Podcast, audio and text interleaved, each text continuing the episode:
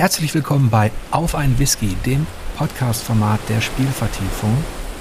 Und heute habe ich eine kleine Premiere für euch parat, und zwar den ersten Gast, den ich noch nicht richtig gut kenne, der auch nicht bei For Players gearbeitet hat, der aber nichtsdestotrotz sehr interessant ist. Ich begrüße Daniel Appel. Hallo.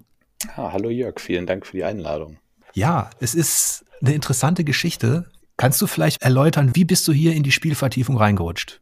Tja, das äh, ist tatsächlich fast eher ein Zufall gewesen. Ich ähm, habe natürlich das Ende von Four Players mitbekommen und ich äh, bin ja jetzt jemand, der nicht zwangsläufig aktiv in Foren ist und habe mit Sicherheit 12, 13 Jahre ähm, sehr regelmäßig bei Four Players mitgelesen und äh, war schon ein bisschen erschüttert, weil mir dieser klassische Spielejournalismus, also wirklich auch eine, eine klassische Rezension, ähm, immer sehr gut gefallen hat. Also unabhängig davon, dass heute natürlich auch viele neue spannende Formate im Spielejournalismus da sind, habe ich Four Players immer so als ja, als, als ein bisschen Heimat empfunden, wenn ich mich über ein Spiel informieren wollte und habe tatsächlich beinahe täglich mitgelesen und das Ganze hat mich ähm, dann doch auch traurig gemacht, dass da jetzt so ein kleines Stück meiner ja, Lesebiografie oder Spielelesebiografie äh, wegfällt und eine, eine Ära zu Ende geht. Und äh, in dem Kontext habe ich ja mitbekommen, dass du was Neues aufbaust und habe dich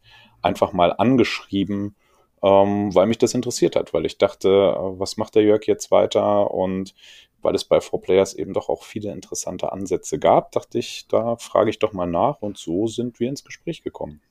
Ja, also For Players war für uns natürlich auch 20 Jahre das Zuhause. Wir waren auch alle sehr traurig und sind, ähm, sind immer noch dabei, das so ein bisschen zu verarbeiten. Aber ich denke, da sind jetzt alle auf einem recht guten Weg. Mittlerweile haben viele eigene Projekte oder schon einen Job gefunden. Und ich versuche mit Spielvertiefung hier jetzt auch diesen Neuanfang und interessiere mich da natürlich auch für Leute hinter den Kulissen, aber eben einfach auch Spieler im weitesten Sinne. Und du hast ja auch schon Erfahrung gesammelt als Redakteur. Du hast, glaube ich, für die WASD geschrieben. Ja, richtig, genau. Und äh, schreibe auch gelegentlich nach wie vor für nahaufnahmen.ch ähm, ein Schweizer Kulturmagazin, das sich auch einer etwas anderen Art von Spielejournalismus, einer kulturbezogenen Art von Spielejournalismus widmet. Und äh, meine Ressortleiter, der Norman Volkmann und der Rudolf Inderst, sind da auch schon lange aktiv. Vorher haben wir beim Titel Kulturmagazin geschrieben und das ist unser gesamtes Ressort in die Schweiz umgezogen, also virtuell, nicht tatsächlich, und äh, haben da eine neue Heimat, eine publizistische Heimat gefunden. Bevor ich auf das erste blutige Thema eingehe, denke ich, sollten wir vielleicht erstmal anstoßen und uns einen Whisky aufmachen. Ja, vollkommen richtig. Das sollten wir auf jeden Fall tun. Was hast du denn, hast du dir denn heute ausgesucht für die Aufnahme? Also, das ist ein Connemara Single Malt aus Irland. Angeblich der einzige getorfte Single Malt aus Irland, der einigermaßen rauchig schmecken soll. Da bin ich mal gespannt. Das kann ich verstehen. Ja, ich habe heute zum äh, Wochenauftakt mir was leichteres ausgesucht, nämlich einen äh, Schweizer Single Malt und zwar den 43 aus Interlaken und ähm, habe ihn schon mal vor einiger Zeit probiert und er war mir als ein angenehm milder Single Malt in Erinnerung geblieben. Also im Prinzip, wie das bei auch äh, Leuten, die gerne kakaohaltige Schokolade essen, einer zum Einstieg. Ja, wenn ich später mich zu den kräftigeren Whiskys vortasten möchte, dann kann ich mit dem sehr gut das erste Glas des Abends ähm, probieren. Und deswegen habe ich mir den heute ausgesucht, weil direkt nach dem Wochenende gleich mit was Schwerem, Torfigem einzusteigen, das äh, erschien mir noch nicht richtig. Das freut mich doch. Ich sage erstmal Cheers. Prost. Ja, schmeckt auch am Montagabend schon wieder. Das ist ganz, ganz wunderbar. ich denke, jetzt kann ich auf das versprochene blutige Thema eingehen. Und zwar habe ich mich ja sehr gefreut, dass du mir im Vorlauf unseres Gesprächs ein Magazin geschickt hast, das du zusammen mit Rudolf Inderst herausgibst, und zwar die Blutkathedrale. Genau, richtig. Kannst du da mal erläutern, was es damit auf sich hat? Ja, die Blutkathedrale, das ist so ein Herzensprojekt, das der Rudolf und ich angeschoben haben. Wir sind jetzt gerade kürzlich mit der zweiten Ausgabe rausgekommen und es handelt sich um einen, wir haben dann etwas sperrigen Beschreibungstitel für ein Do-it-yourself Pulp Horror Fanzine. Und äh, die Idee dahinter war mal eine ganz, also schon vor Jahren gereift. Wir hatten mal die Idee, so einen ganz kleinen Geschichtenband zu machen. Und der Rudolf und ich, der ähm, irgendwie ein bisschen unkonventionell und anders sein sollte. Und weil wir beide äh, mit dem Thema Zombies äh, zu dem Zeitpunkt viel am Hut hatten und die Idee äh, aufkam, so einen kleinen Zombieband zu machen, haben wir gedacht, ja, was könnten wir denn da machen? Einfach nur ähm, Kurzgeschichten sammeln und zwischen zwei Buchdeckel pressen. Das ist ja nichts. Und dann war ursprünglich mal die Idee, dass wir so eine kleine handgeschriebene Anthologie machen. Also jeder schreibt seine Geschichte und kritzelt so ein bisschen oder so dazu. Und äh, dafür haben wir allerdings nicht genug Mitstreiterinnen und Mitstreiter finden können. Denn offenbar waren Zombies ja, zu dem Zeitpunkt für viele Autorinnen und Autoren nicht so en vogue. Und dann haben wir, ähm, habe ich einen, einen Bekannten, einen Studienfreund von mir, den Konrad, noch mit auf das Projekt angesprochen und der zeichnet gern viel und illustriert auch. Und er hat gesagt, super, dann äh, können wir doch eher sowas wie ein Fanzine daraus machen. So, und Rudolf stieg da total ein. Er ist ja auch schon etwas älterer Jahrgang als ich und sagt, ja, genau wie in den 80ern, ne, so richtig schön getackert, handgeklebt und so weiter. Und das haben wir dann gemacht. Dann haben wir einfach in der Bubble erstmal rumgefragt für die erste Ausgabe, ob es Autorinnen und Autoren gibt, die da Interesse dran hätten, gerade Nachwuchsautorinnen und Autoren.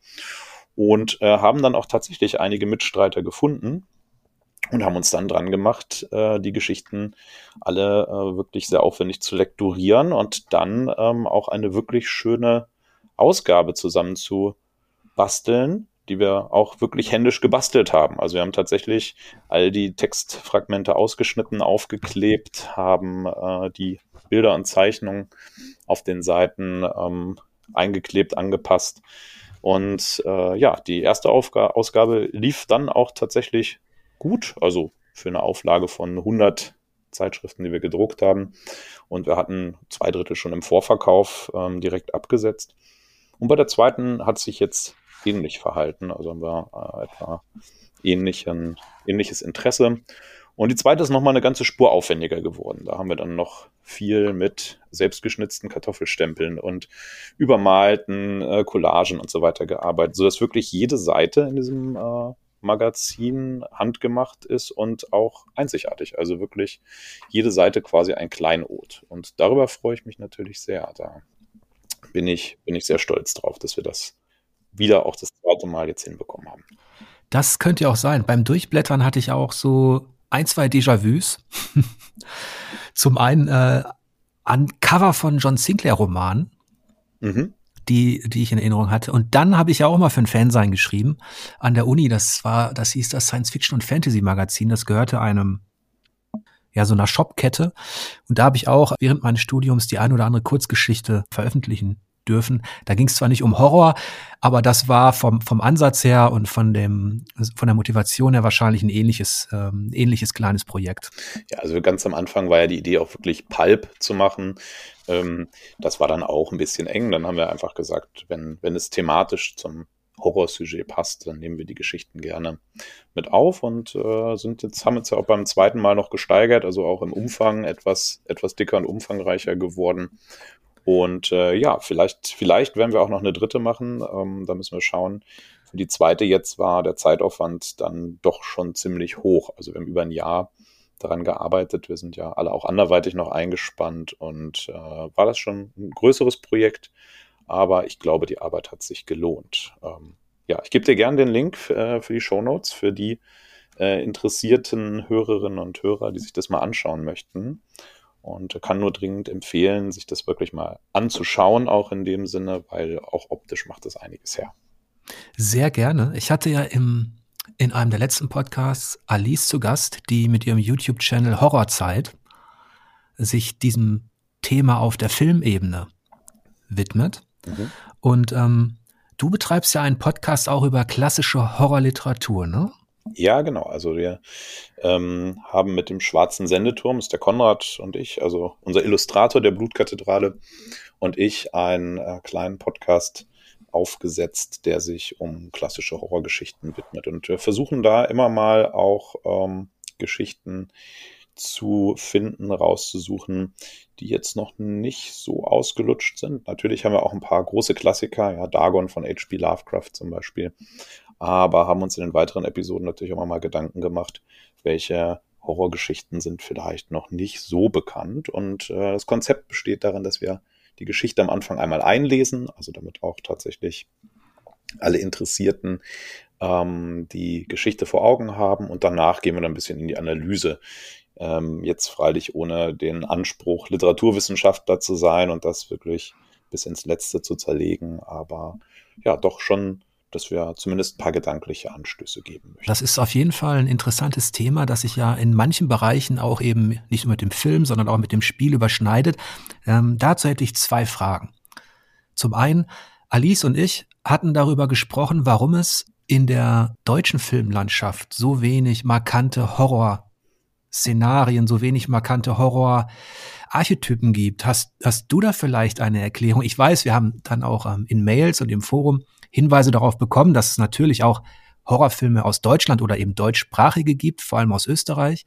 Aber kannst du das vielleicht einschätzen, wie es mit dem deutschen Horrorfilm bestellt ist?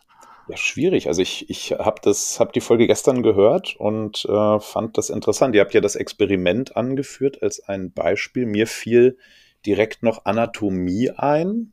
Ja, ich weiß nicht, ob der Film dir noch was sagt, aber so zu meiner Jugendzeit war der groß und ich meine, es ist auch eine deutsche Produktion, ähm, ohne das jetzt genau sagen zu können. Aber habe dann auch noch eine Weile drüber nachgedacht und überlegt und bin nicht genau drauf gekommen, äh, warum wir in Deutschland da offenbar eine, eine gewisse Lücke haben. Ich schätze mal, dass es in der Indie-Szene doch das ein oder andere gibt, aber das deutsche Kino, und das fand ich einen ganz, ganz passenden Punkt, das deutsche Kino hängt ja doch sehr stark an der Filmförderung und Filmförderung bei uns hat ja immer auch noch einen, ja, wir sagen mal, gewissen Bildungsanspruch.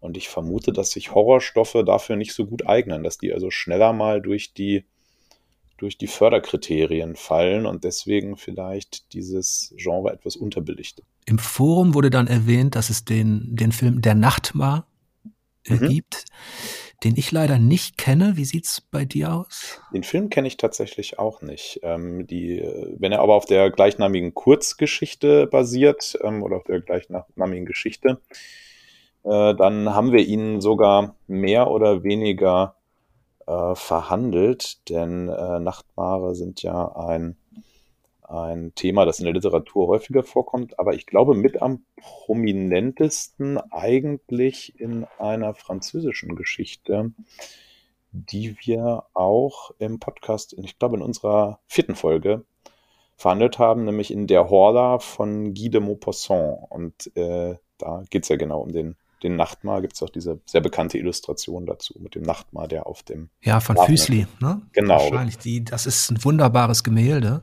Und ähm, es ist auch eine fantastische, eine interessante Kreatur, die, äh, die da drin steckt. Und im Zuge dieser Überlegungen über den Nachtmar kam mir dann in den Sinn, dass es eben im Bereich der Hörspiele und Hörbücher viel mehr Horror aus Deutschland gibt, der auch ganz gut ist. Also da fällt mir gerade das ein, was von Ivar Leon Menger produziert wird. Hat ja Monster 1984 gemacht und jetzt auch die Schwarze Stadt. Und das sind alles im weitesten Sinne Grusel- bis Horrorthemen. Mhm. Da gibt's dann doch schon ein, ein recht ähm, interessantes Angebot. Ja, aber ich glaube, dass das Hörspiel und auch die Hörproduktion ist dann doch am Ende äh, mit, mit kleineren Budgets auch zu realisieren. Und auch bei den Verlagen haben wir ja hier äh, einiges, wenn wir uns zum Beispiel den Fester Verlag anschauen, der ja ganz explizit nur Horror macht. Ich glaube sogar eigentlich nur amerikanischen, US-amerikanischen Horror. Die haben auf jeden Fall ein sehr, sehr interessantes Angebot. Davon sind meine Regale auch gefüllt. Ja, und auch sehr hübsch äh, gestaltete Ausgaben. Also ja. Ja, das, das lohnt sich auf jeden Fall da auch reinzuschauen.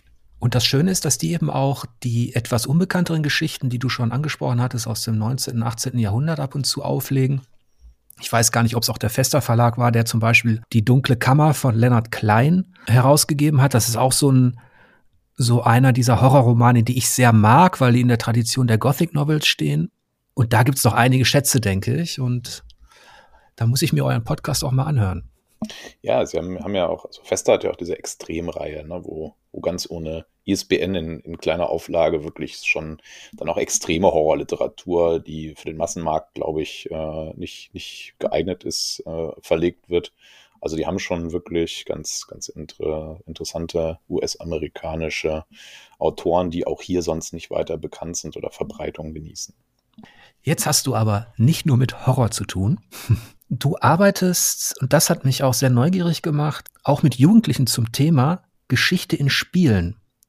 Ja, genau. Das ähm, hat sich über meine hauptberufliche Tätigkeit früher ergeben, als ich äh, ohnehin mit, mit Jugendlichen gearbeitet habe und ähm, also in der sozialen Arbeit Fuß gefasst hauptberuflich. Und da ähm, war mir mal die, die liebste Zielgruppe so die, sagen wir mal, 13- bis 17-Jährigen. Also die, die immer keiner haben möchte, weil sie sagen, die sind aber sehr anstrengend, ja, die haben großes Abgrenzungsbedürfnis.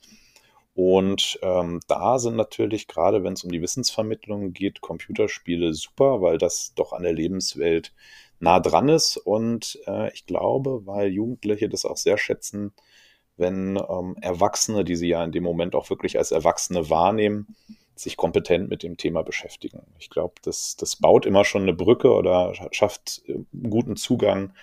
Und für uns war dann die Gesprächsebene immer schnell da. Ne? Und da haben wir tatsächlich ähm, mit Assassin's Creed oft über Geschichte gearbeitet, gerade mit den neueren Assassin's Creed ähm, Origins und Odyssey. Und da gab es ja dann auch diesen History Mode, in dem man entsprechend äh, ja so bestimmte Alltagsabläufe der alten Ägypter zum Beispiel nachverfolgen kann, was in den Mittelstufenunterricht zum Beispiel gut reinpasst und sich gut integrieren lässt.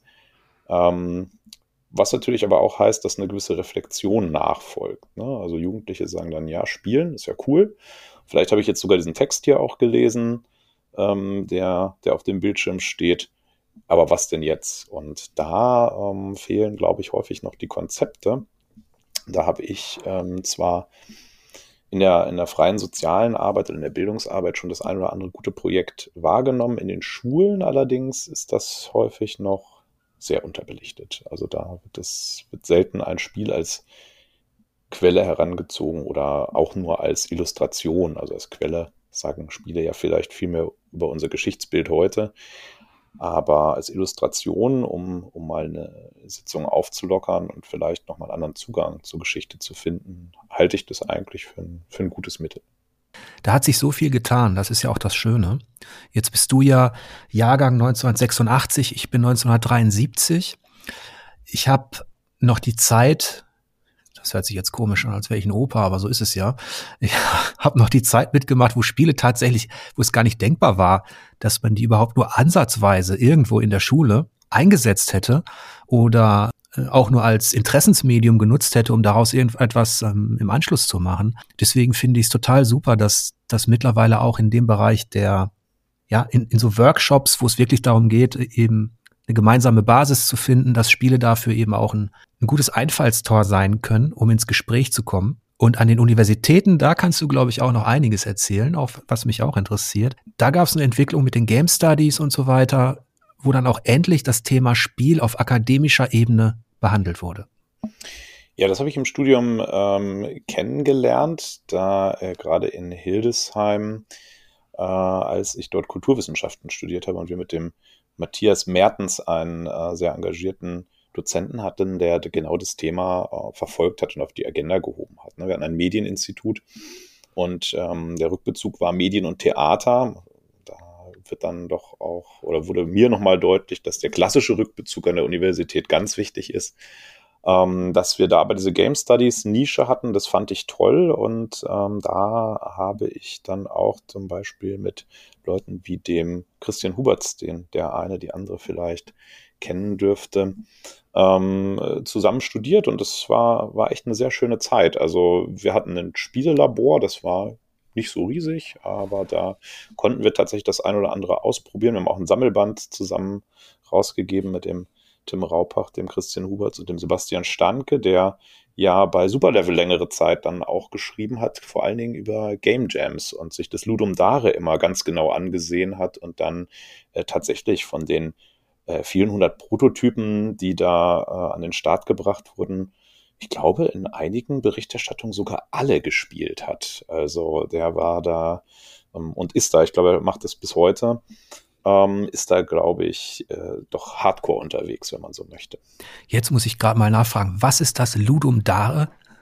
Das Ludum Dare ist einer der äh, größeren und bekannteren Game Jams. Ich, diese Game Jams, wo Programmiererinnen, Programmierer, Entwickler, äh, Spieldesigner zusammenkommen und dann über einen begrenzten Zeitraum äh, in kürzester Zeit und oft bunt gemischten Teams Prototypen entwickeln. Also über ein Wochenende oder manchmal über eine Woche sich äh, einschließen und sagen, wir entwickeln jetzt hier innerhalb von zwei, drei Tagen mit einem zufällig zusammengewürfelten Team einfach mal eine Spielidee.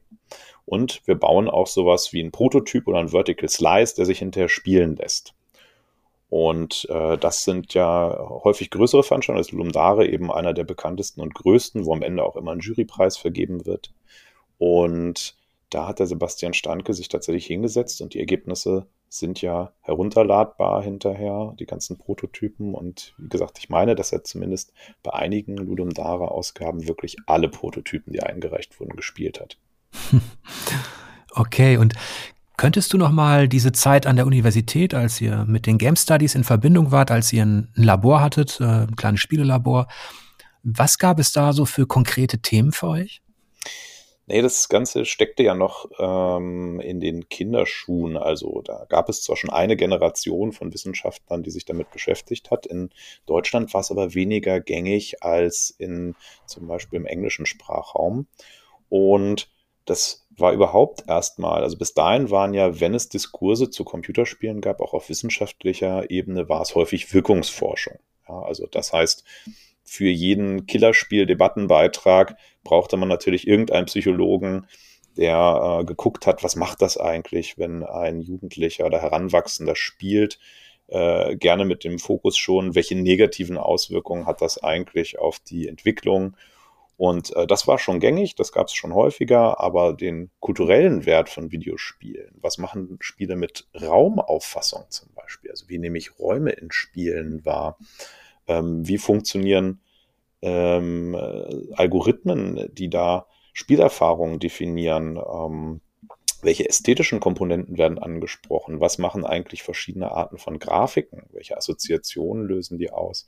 Das waren alles Themen, die in dem Zusammenhang noch gar nicht so eine große Rolle spielten. Und äh, der Sammelband, den wir rausgegeben haben, da Weltkrieg-Shooter, drehte sich eben auch genau um das Thema, wie werden eigentlich historische Ereignisse, also vor allen Dingen Kriege und kriegerische Auseinandersetzungen im Spiel verarbeitet. Und da haben wir ein bisschen intensiveren Blick drauf geworfen. Und ich glaube, es war ja auch der erste Kontaktpunkt mit dem Rudolf Inderst, der ja auch in dem Bereich in den Game Studies ähm, schon lange aktiv ist und jetzt, glaube ich, auch äh, hauptberuflich in die Lehre geht.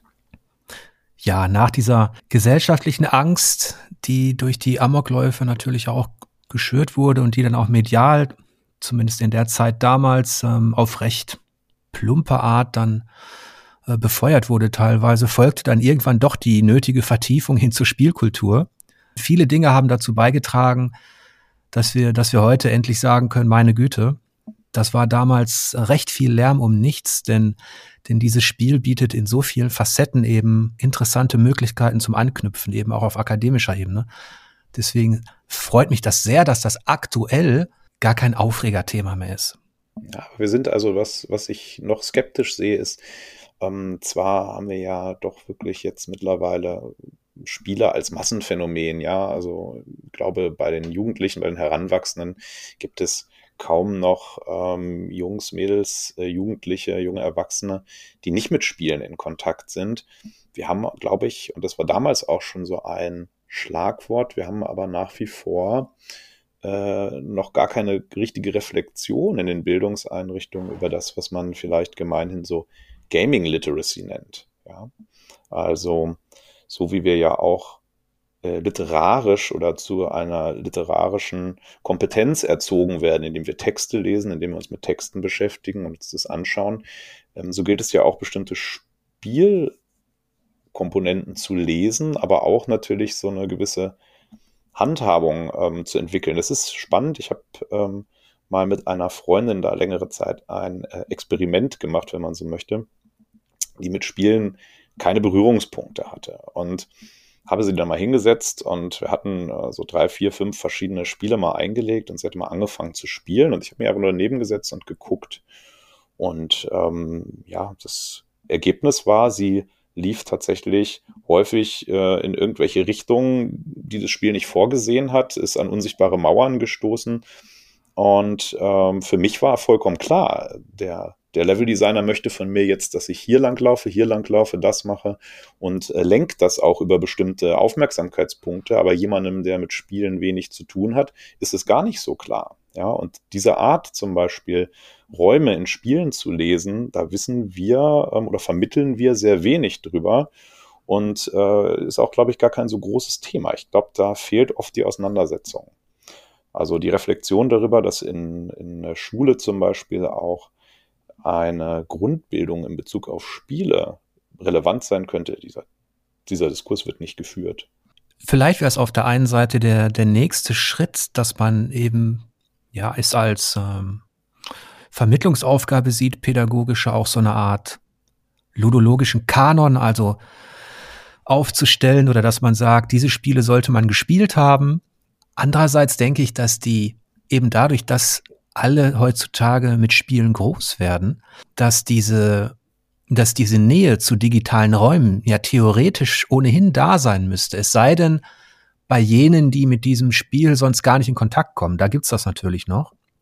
Aber man könnte ja eigentlich meinen, dass der Großteil der jüngeren Generation eben dadurch, dass er wie selbstverständlich zockt, eben auch keine Probleme hat, diese Räume und diese, diese, diese Spiele zu zu betreten und eventuell sogar zu verstehen. Ja, ich, ich glaube, da bist du an einem guten Punkt. Da wird, also ich, ich glaube, es baut sich schon sehr früh näher auf zu dem Medium Spiel. Ja, auch Kinder äh, mit sechs, sieben, acht spielen ja schon. Das ist meiner eigenen Biografie ähnlich gewesen. Ja, der erste Gameboy lag äh, mit sechs unterm Weihnachtsbaum und da fing meine Spielebiografie dann an. Nur Nähe in diesem Fall ist ja nicht, nicht, äh, nicht ausreichend oder das allein wünschenswerte, sondern es braucht dann, glaube ich, auch wieder so eine Reflexionsdistanz, also die kleine Entfernung, aus der ich da mal drauf blicke, ohne ganz tief drin zu sein oder ohne betroffen zu sein. Und ähm, ich habe sogar den Eindruck, dass wir das bis heute beim Film nur sehr unzureichend äh, vermitteln. Das heißt auch für für Filmanalyse, da kann ich mich in meiner Schulzeit, mag heute schon wieder ein bisschen anders sein, aber in meiner Schulzeit und den Lehrplänen, die ich auch von heute kenne, spielt das eine Rolle, aber eine sehr geringe. Und äh, Literatur in viel größerem Ausmaß, ja, Theater auch, obwohl Theater ja nun doch für viele Menschen viel weniger zur Lebensrealität gehört. Und für Spiele ist diese Reflexionsebene ähm, nach meinem Dafürhalten noch gar nicht, gar nicht da. Genauso wie für Social Media zum Beispiel. Ne? Also auch da, was sind denn eigentlich die, die Wirkungskomponenten von Social Media? Wie gehen wir damit um? Und warum unterscheiden sich unsere Debatten, die wir auf Twitter häufig erleben, so deutlich von den persönlichen Debatten, also der Umgangston zum Beispiel. Das, das sind ja Dinge, ähm, ich glaube, für viele Menschen ist das, das nicht Gegenstand der Reflexion, sondern ganz normal. Ja, und die sagen, gut, im Zweifel schalte ich es aus oder so ein Shitstorm muss man halt mal durchstehen. Ähm, nur Auseinandersetzung sehe ich damit ganz wenig bisher. Also ich denke auch, das sind jetzt zwei interessante Punkte, die du, die du angesprochen hast. Zum einen die Theater- und Literaturkritik, die hat natürlich den Vorteil, dass sie, dass sie schon lange, lange zum gesellschaftlichen Establishment gehört und als Bildungsgut akzeptiert ist. Auch wenn man da sagen muss, dass dass all das, was von der Literaturkritik auf den Festivals oder auf den Veranstaltungen letztlich prämiert worden ist, meist nicht zu dem gehörte, was die Leute in der Masse gelesen haben. ähm, aber nichtsdestotrotz hatte die Literaturkritik, gerade angefangen bei Lessing, hat den Grundstein gelegt und dann ist die Filmkritik hinterhergewachsen. Ich erinnere mich noch, dass die Theater-, Film- und Fernsehwissenschaften an den Universitäten, als ich in, in Bochum und Münster studiert hatte, die hatten ja auch schon etablierte äh, Fakultäten da war das akzeptiert und es gibt, ich weiß nicht, wie es aktuell ist mit den, mit den, mit den Game Studies, aber diese kritische Betrachtung, also die Spielekritik, die Einordnung wird zum Großteil der sogenannten Spielepresse überlassen, den Magazinen, die es da draußen gibt, zu denen ich ja auch mal gehörte. aber auf der akademischen Ebene an sich fällt mir da auch nichts ein. Und der zweite Punkt, den du angesprochen hast, den ich auch interessant fand, viel relevanter und wirkungsmächtiger, glaube ich, als das Spiel, ist tatsächlich Social Media im weitesten Sinne. Weil, weil ich da selbst an mir in kurzer Zeit gemerkt habe, wie sich mein Verhalten anpasst. Und deswegen ist es für mich schon fast, ja, es ist, also die großen Konzerne, Amazon, Google und so weiter, ähm, die haben, die haben fast Religion ersetzt. Wenn man, wenn man überlegt, wie stark die Rückbindung der Leute an ihre digitalen Alter Egos ist. Mhm.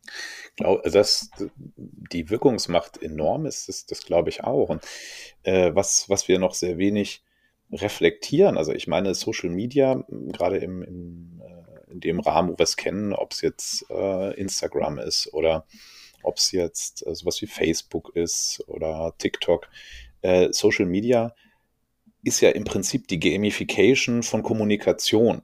Ja, und deswegen ähm, erlerne ich ja, wofür äh, werde ich hier belohnt, wo kriege ich positive Rückmeldungen. Wenn ich erstmal weiß, dass bei Instagram zu bestimmten Zeiten die Like-Zahlen viel höher sind, wenn ich zu einer bestimmten Zeit poste, ist die Wahrscheinlichkeit, dass es mehr Leute sehen, höher und dann ist die Anzahl der Likes, die ich für einen Beitrag bekomme, höher und Menschen ihr Kommunikationsverhalten danach ausrichten. Dann kommen wir ja wirklich an so einen Punkt, ne, wo ich sage, ah, okay, hier, hier wird ja gelenkt. Und da wird vor allen Dingen dadurch gelenkt, dass so Gamification-Systeme, ich kann hier mehr Punkte bekommen, wenn ich zu einer bestimmten Zeit ein bestimmtes Bild poste, hm, dann denke ich schon, das ist sehr seltsam. Und vor allen Dingen äh, die Quote, das ist ja was, das kann, kann nahezu äh, jeder vielleicht schon bestätigen oder auch zumindest mal ausprobieren. Äh, bei Instagram, die Anzahl der Likes steigt deutlich, wenn ich zum Beispiel ein Selfie poste. Ja, und die Frage ist, warum eigentlich? Werden diese Bilder einfach lieber gesehen? Also freuen sich Menschen, meine Freunde, mehr, wenn sie mich sehen? Oder liegt es daran, dass über den Algorithmus diese Bilder viel stärker ausgespielt werden? Ja, dass ich also vielleicht bei Gesichtsbildern von mir selbst ähm, einfach viel mehr Verbreitung finde oder viel länger oben im Feed hänge. Und diese Fragen allein schon, ähm, die sind ja, sind ja relevant für, für Kommunikationsverhalten. Und ich glaube, das reflektieren ähm, wir als Gesellschaft sehr wenig. Also klar, im wissenschaftlichen äh, Diskurs gibt es da schon mal hier und da einen Ansatzpunkt. Und wenn es gut läuft, dann wird da auch mal ein 10-Minuten-Beitrag im Deutschlandfunk draus. Aber so ähnlich nehme ich die Lage eben auch äh, bei, bei Computerspielen wahr, dass wir schon in dem akademischen Rahmen Diskurs darüber haben, was machen Spiele eigentlich und was äh, ist die Wechselwirkung zwischen Mensch und Spieler, so wie wir es in der Ästhetik äh, ja auch kennen, ähm, weiß ich nicht, mit dem Gemälde oder mit anderen äh, Medien- und Kulturgegenständen. Nur dieser ganze, ähm, dieser ganze Punkt wird nur sehr wenig in die breite Öffentlichkeit getragen. Diese Diskussion findet dann wirklich nur in sehr editären Zirkeln statt. Was verwunderlich ist, denn auf der einen Seite ist es ja sehr wirkungsmächtig, was vor allem auch an der daran liegt, wie der Mensch gestrickt ist psychologisch. Nicht ohne Grund haben die die Big Five meist Abteilungen, in denen Psychologen sitzen und sich überlegen, wie kann ich eben dieses Belohnungsgefühl erzeugen. Ähm, das hat natürlich Ähnlichkeiten mit dem, was Spiele auch tun, indem sie versuchen, dich möglichst lange zu unterhalten, indem sie dir stückweise Belohnungen, Level-Ups und Co. geben oder Schätze.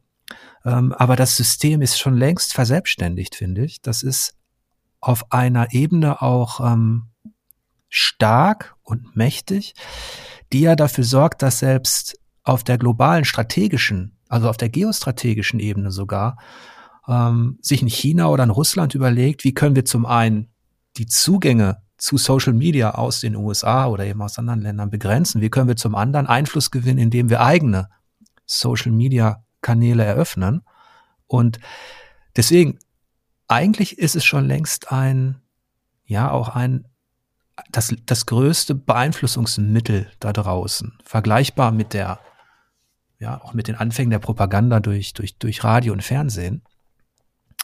Deswegen wundert mich schon, dass dieses ähm, ja, dass dieser Einfluss noch nicht stärker reflektiert wird, auch in Schulen nicht. Ja, vor allen Dingen vor dem Hintergrund, äh, dass wir uns offensichtlich daran gewöhnt haben, dass ähm, Social Media ja äh, von Konzernen in irgendeiner Art und Weise angeboten wird und meine, die, die Frage nach der Interessenlage ist klar. Facebook möchte, dass äh, ich mich möglichst lange in ihrem Verkaufskanal aufhalte, um möglichst viel Werbung zu sehen und am besten ähm, da auch eine Conversion Rate erzeuge, indem ich auf irgendeinen Link klicke von irgendwas, was mir vorgeschlagen wird. Und äh, das, das ist ja transparent. Also im Prinzip wissen wir das alle. Äh, trotz alledem gibt es keine Gegenangebote. Also ja, es gibt hier und da dann mal kleine Social Media Networks für spezielle Interessen, die vielleicht Open Source sind oder ähnliches.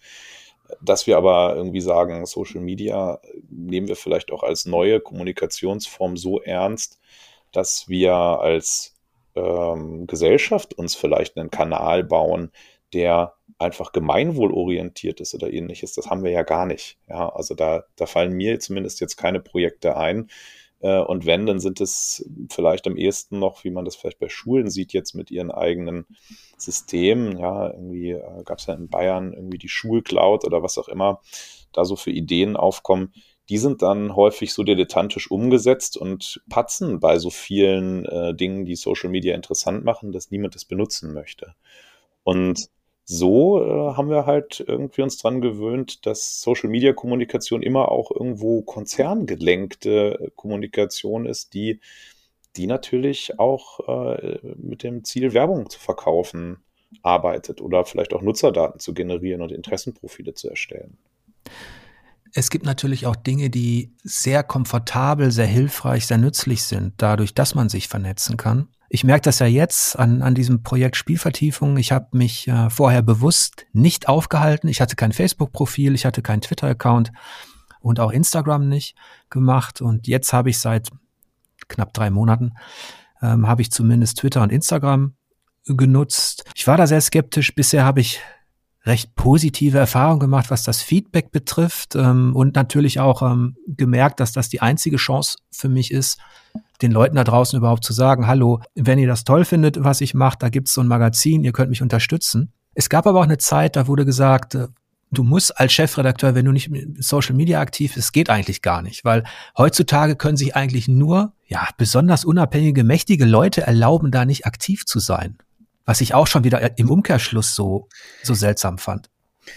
Ja, ich glaube, dass Social Media schon ähm, eine tolle Grundlage bietet. Also wenn ich mir das angucke, manchmal sehe ich ja wirklich tolle und bereichernde Diskussionen, die zum Beispiel in Facebook-Gruppen mit äh, einer speziellen thematischen Setzung stattfinden. Und ich könnte mir vorstellen, dass du ja auch vorher schon ähm, bei Four Players äh, A bestimmten Kreis von Menschen angesprochen hast. Ähm, auch, ich glaube, auch die Forendiskussionen bei Four Players äh, auch wenn da äh, der Ton unterschiedlich war, aber im Großen und Ganzen war das doch ein sehr wenig toxisches Umfeld und die Menschen, die da hinkamen und da regelmäßig mitgelesen und kommentiert haben, waren schon Menschen, denen in etwa gefallen hat, äh, was ihr da macht und hatte auch den Eindruck, dass das natürlich schon, ähm, ja, das, das war schon auch Auseinandersetzungen mit Videospielen auf einem Niveau, wo vielleicht nicht mehr jeder einsteigt und nicht mehr jeder dabei sein äh, kann, vielleicht von der, von der Befähigung, aber vielleicht auch ähm, sagt, das ist mir zu anstrengend. Ja, da, da steige ich dann schon aus. Das heißt, äh, der, die Bubble, in, in der du da kommunizierst und von der jetzt wahrscheinlich auch noch eher der wohlwollendere Teil mit rübergewandert ist zu Spielevertiefung, die wird ja dir gegenüber in der Regel schon positiv eingestellt sein. Und in solchen Echokammern funktioniert das ganz gut. Das ist dann ja wieder die andere, andere Seite. Da ist dann die Frage, äh, werden da nicht über verschiedene Mechanismen äh, alle Menschen, die vielleicht auch zu Recht kritisch sind, rausgedrängt? Ne? Oder verlieren die das Interesse oder verlieren die ähm, die Freude an der Diskussion, sodass am Ende wieder nur die Selbstbestärkung übrig bleibt? Also die, die das schon immer so gesehen haben, die treffen sich da jetzt, um sich gegenseitig zu sagen, dass sie es schon immer so gesehen haben. Und äh, dieser diese Entkopplung ähm, an Social Media, die ist ja wirklich schwierig. Also ich glaube, ähm, da tragen diese Kommunikationsstrukturen, diese Algorithmisierten auch dabei, den Diskurs in verschiedene Richtungen enger zu machen und nicht mehr so breit zu sein. Alleine durch die Tatsache, dass jeder seinen Discord-Channel machen kann, jeder kann sein Forum ähm, eröffnen, jeder kann seinen Instagram-Kanal machen und so weiter, das ist natürlich eine unfassbare Vielfalt an Echos und Meinungen und Interessen da draußen. Und das ist der Unterschied zu den, zu den 80er Jahren, als man seinen lokalen Freundeskreis hatte und vielleicht noch jemanden kannte aus, aus Essen. also ich kam jetzt da aus der Gegend ähm, Recklinghausen und Co. Und wenn man jemanden aus Essen äh, kannte, dann war das schon die Erweiterung ähm, des, äh, ja, des eigenen Horizonts, wenn der dann noch jemanden kannte aus, weiß ich nicht. Also das war, ist ja aus, heute lächelt man vielleicht drüber, weil, weil man so lokal war. Dann hat man sich eventuell internationalisiert durch, durch Brieffreunde vielleicht. Das haben ja jetzt auch nicht so viele gemacht oder, oder dann war man auf irgendwelchen äh, Events oder Klassentreffen. Aber jetzt ist ja so, die ganze Welt ist ein riesiges Echo und ähm, aus vielfältigen Kanälen kommen da Stimmen und Themen und die Befähigung der jungen Leute, die muss, die müsste sein, was ich aber auch beobachte, zum Beispiel an meinen Kindern, sich die Dinge zu suchen, die einen irgendwie äh, kreativ ansprechen, die einen Impuls setzen, um sich dann innerhalb dieser ganzen Bubbles eine zu suchen, die die verstärkt. Und da ist es gar nicht so schlecht, finde ich, wenn es ähm, wenn es da so Bereiche gibt, wo es einfach nur darum geht, dass sich Leute, die dasselbe Interesse haben, sei es, dass es um Strickmuster geht, um das Modellieren von Miniaturen oder eben um Horror, dass sie sich da austauschen und gegenseitig ergänzen. Das ist, ich habe das sogar ich empfinde das sogar als, ähm, als bereichernd, weil es so in die Richtung geht, die, die damals vielleicht, wenn man im 19. Jahrhundert, wenn sich die Salons gebildet haben zu bestimmten Themen, wenn die Leute sich gegenseitig Literatur vorgelesen haben, dann haben sich da auch gleiche Interessen gefunden und ergänzt. Also das ist vielleicht das Positive, dass man sich die eigene Bubble schon suchen kann.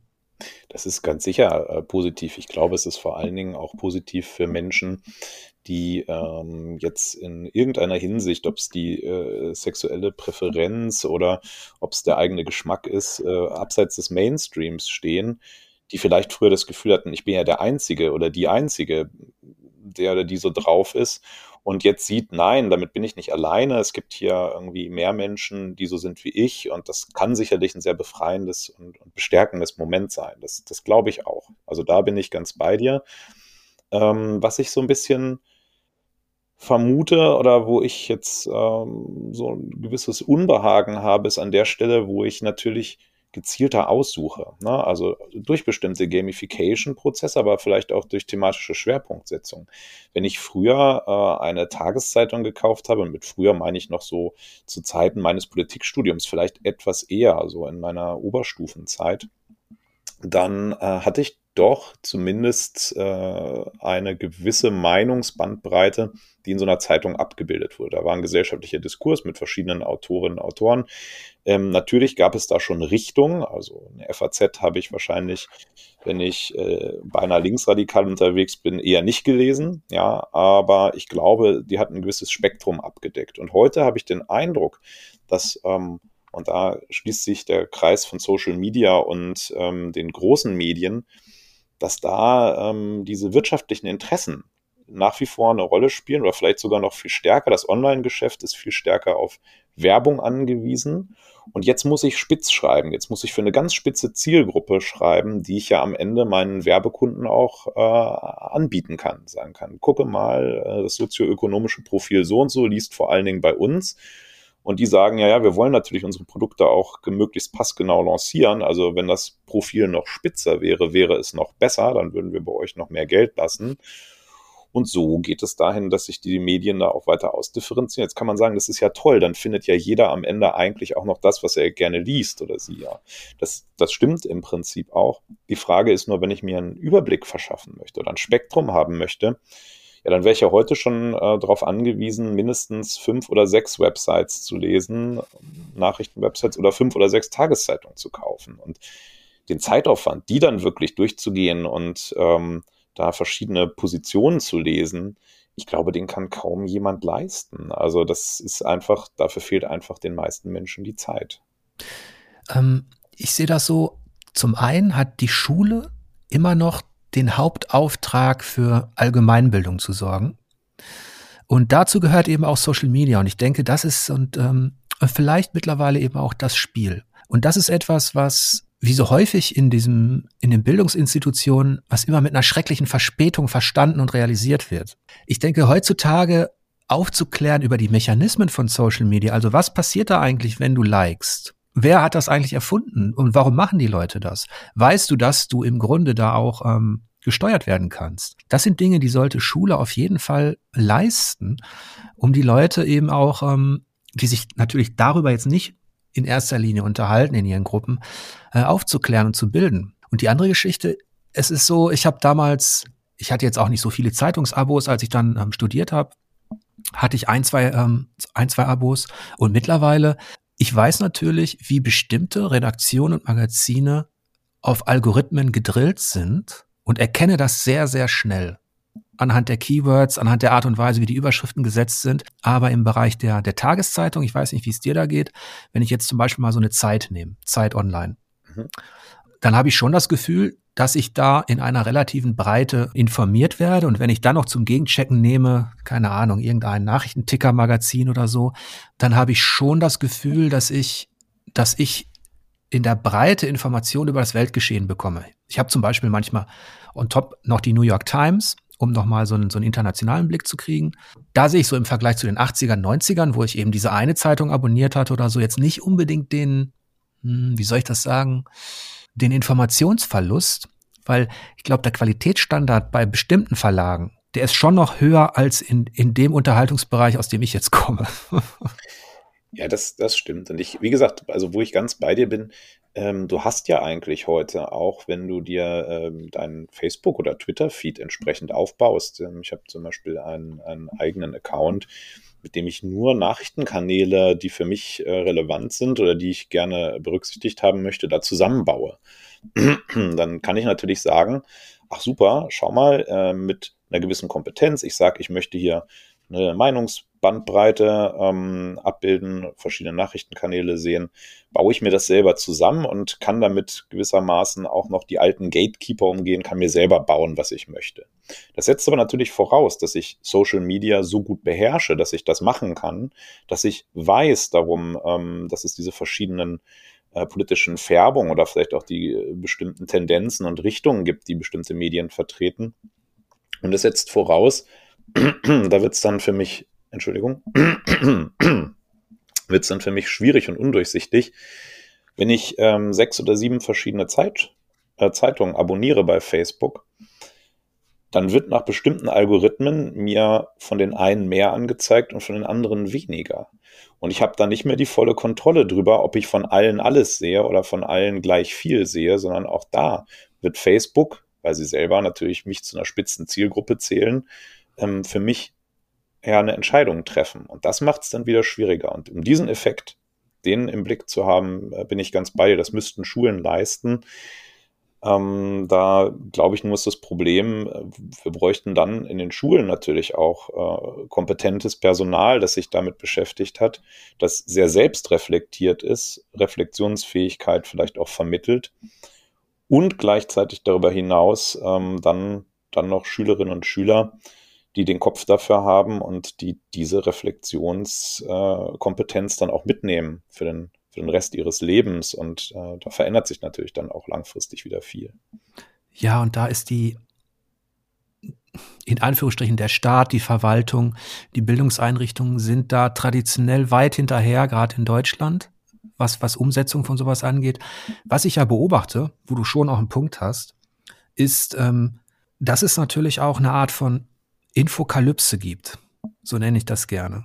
Die Informationen rauschen dir so um die Ohren. Und ich habe das ja jetzt gemerkt, dadurch, dass ich erst seit drei Monaten Twitter nutze, dass das so ein Wasserfall an Informationen ist. Und man neigt ja dazu, dann dies zu abonnieren, weil es einem gefällt, dann dies. Dann hat man in seinem Tweet, wenn man den durchgeht, auf einmal 50, 60, 70 äh, Themen, Bilder, Meinungen und es rauscht an dir vorbei und ähm, dann gibt's dieses vertikale Scrolling, was nicht mehr aufhört und du, du schaust auf die Uhr und dann ist eine Stunde vergangen und du hast eigentlich nur immer weiter nach unten gescrollt und du sitzt auf der Couch und du ertappst dich dabei, dass du es weitermachst und du denkst dir, mein Gott, du bist doch nicht doof, warum machst du das jetzt eigentlich?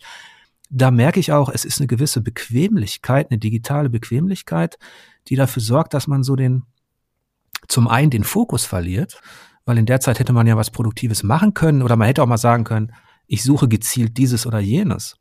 Wenn man damals in eine Bibliothek gegangen ist an der Uni, da hat man sich dann auch seine fünf bis zehn Schinken mit an den Tisch genommen, wenn man wusste, man muss jetzt irgendetwas über die äh, amerikanischen Bürgerkrieg ähm, zusammenfassen und hat sich da durchgewühlt. Aber es war eben, alles hatte diesen einen Fokus. Digital kann es schnell passieren, dass du dich einfach, dass Leute quasi wie Zombies da auf der Couch sitzen und sich einfach Informationen reinziehen, die überhaupt gar nicht verwertet werden. Ja, also ich, ich glaube ja, dass genau das, ähm, diese Bequemlichkeit äh, ein bisschen getriggert wird, dass natürlich auch wieder äh, Geschäftsmodell ist. Ne? Ich soll ja möglichst lange auf der Seite bleiben. Und wenn ich immer wieder was Relevantes oder für mich Interessantes, ähm, was mich unterhält, angezeigt kriege, bleibe ich auch länger. Ähm, wo wir vielleicht wieder stärker hinschauen müssten, und das, da schließt sich dann auch der Kreis mit, mit Spielen und den Game Studies vielleicht wieder, das ist, dass wir bestimmte Grundkompetenzen vermitteln sollten. Also wenn ich überlege, das Philosophiestudium, ob mir das jetzt fachlich äh, am Ende ganz konkret viel gebracht hat für das, was ich zum Beispiel beruflich mache. Das ähm, weiß ich nicht, dass ich äh, heute noch aus dem Studium, äh, keine Ahnung, Ethikposition referieren kann. Das hilft mir selten weiter.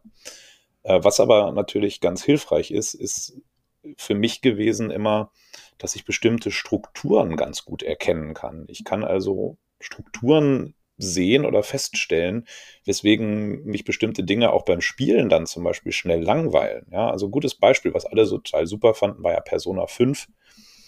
Und ich habe das gespielt und hatte nach, da gibt es ja diese Dungeons, in die du dann ähm, gehst, diese Persönlichkeiten oder die Psyche von Personen. Und ähm, ich habe das zweimal gemacht und danach hatte ich die Struktur des Spiels äh, verstanden. Und jetzt wusste ich, das Spiel möchte von mir noch zehnmal das Gleiche.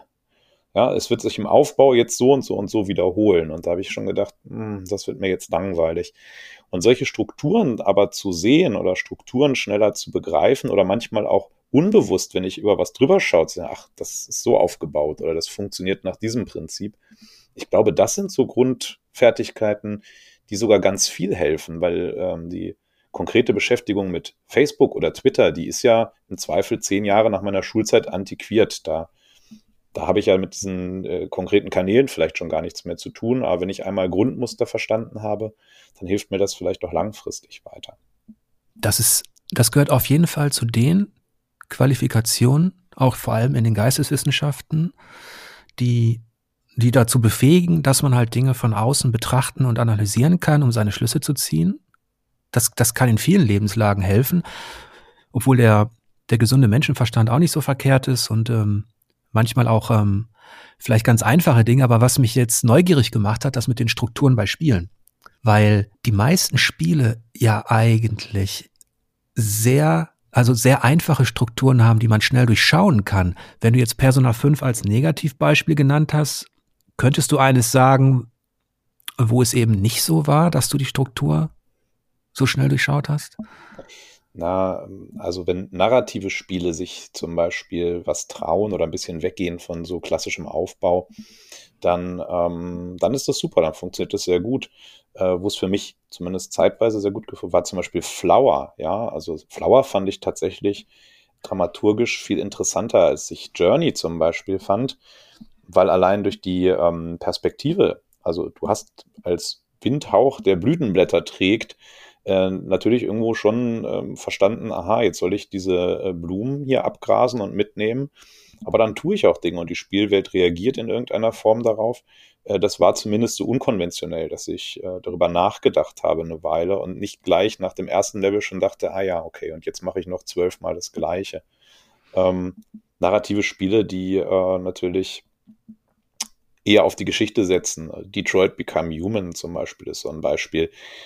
Da konnte ich gut die ganze Geschichte ähm, mir anschauen und fand es nicht lang, auch die Entscheidungsmomente nicht langweilig. Natürlich äh, habe ich irgendwann schon verstanden, wenn ich mich jetzt vor allen Dingen in die Richtung entscheide, dann läuft es natürlich beim Ende darauf hinaus. Ja, auch das ist ja irgendwann ganz gut zu erkennen.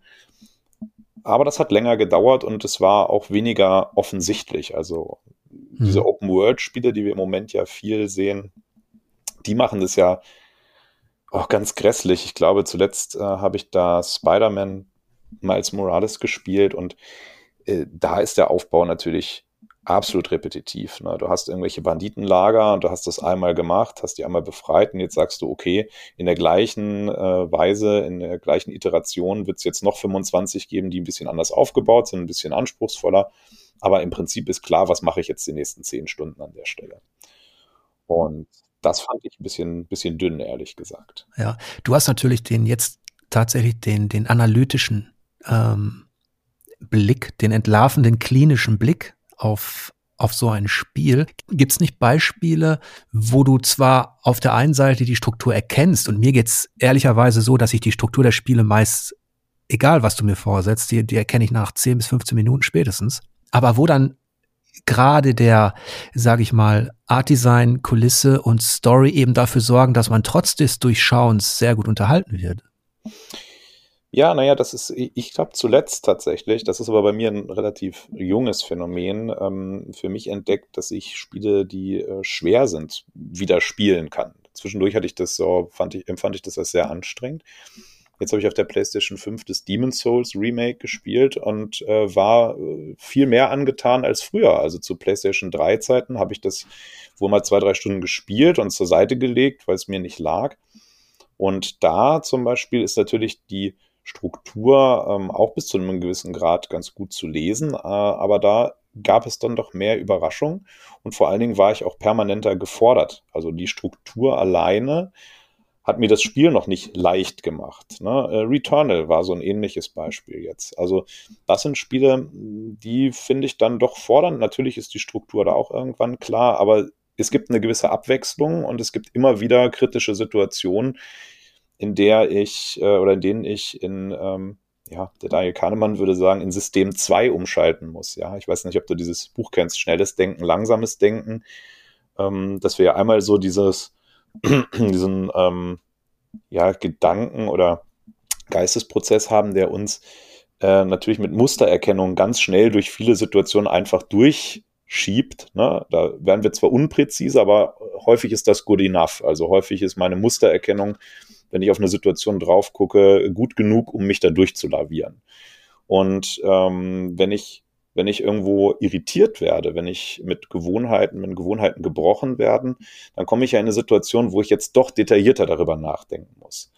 Na, dann ähm, finde ich, werden auch Spiele wieder interessant, wenn ich merke, aha, hier kann ich nicht immer das Gleiche machen. Hier komme ich nicht mit der gleichen Strategie weiter.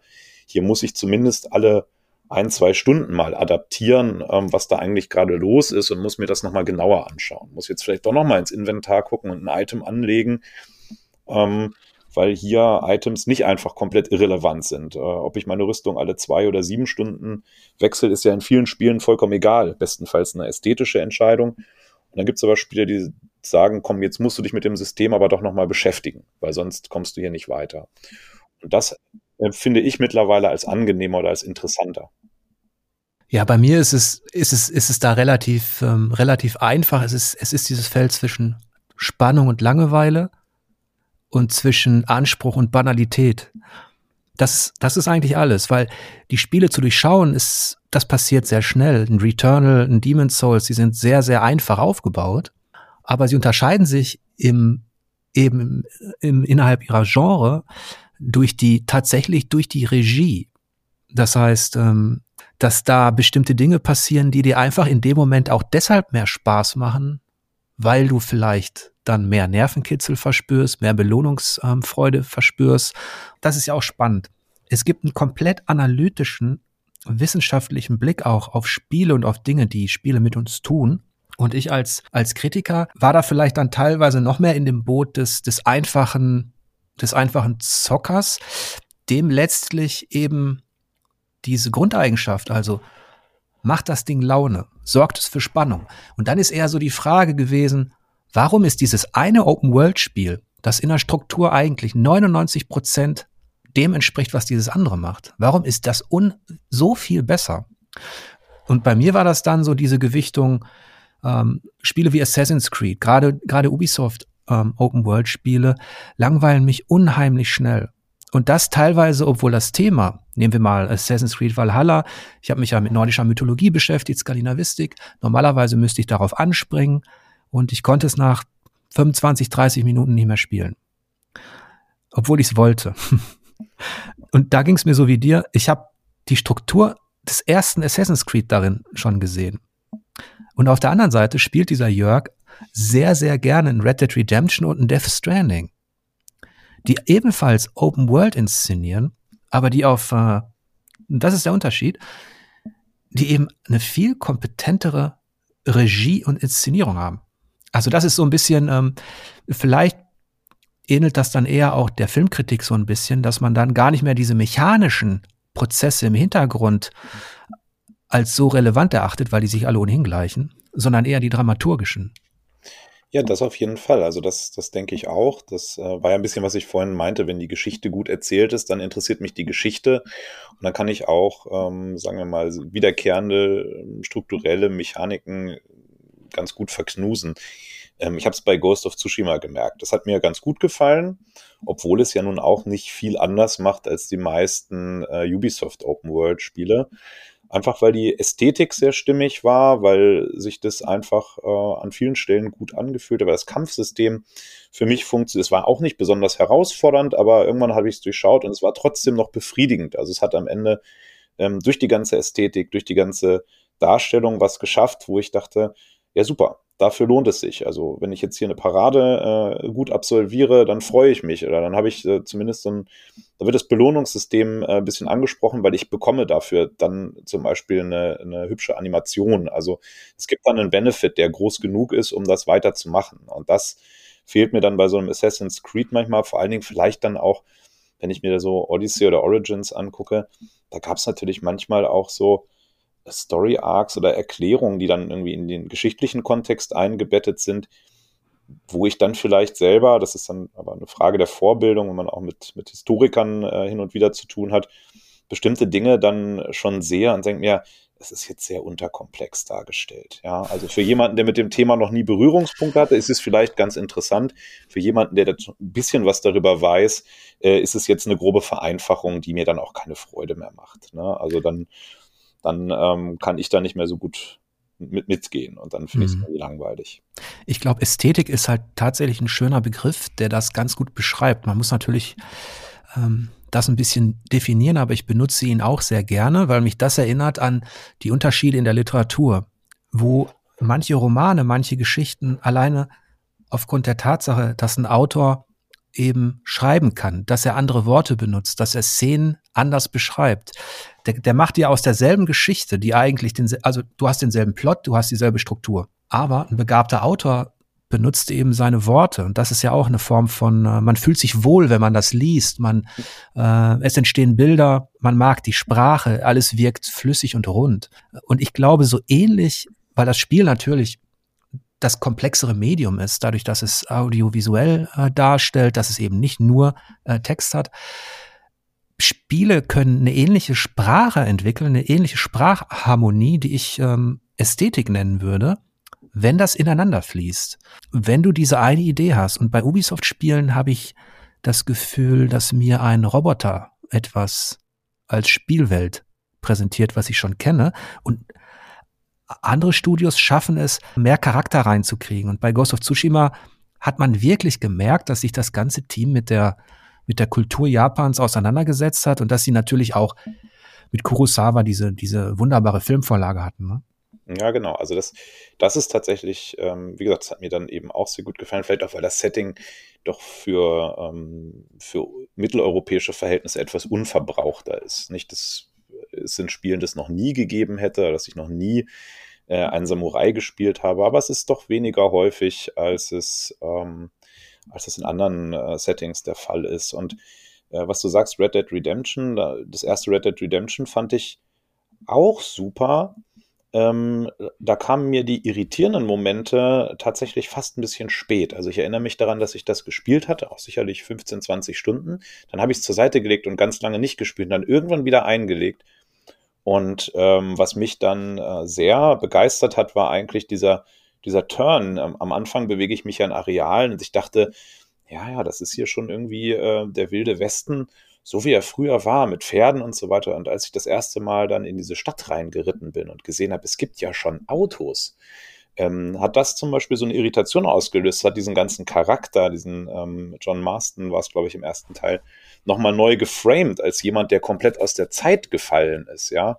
Ähm, übrigens, das ganz interessantes und spannendes Motiv, das ich auch bei Metal Gear Solid immer sehr gemocht hatte. Ja, dieser, dieser Solid Snake, der einfach auch mit seiner ganzen Ethik und seinen ganzen Wertvorstellungen komplett aus der Zeit gefallen ist und aus dem Rahmen, der da irgendwie gilt. Und dieser Kontrast ist dann wieder interessant. Ja, dieser Kontrast baut eine Spannung auf und irritiert und dann denke ich dann wieder drüber nach und sage, ach, gucke mal, das äh, alles, was er jetzt vorher gemacht hat oder was ich in dem Spiel mit dem Charakter vorher getan habe, wird dadurch nochmal neu kontextualisiert. Mhm. Und äh, das fand ich zum Beispiel sehr, sehr interessant. Ja, und manchmal passiert es ja auf der Metaebene.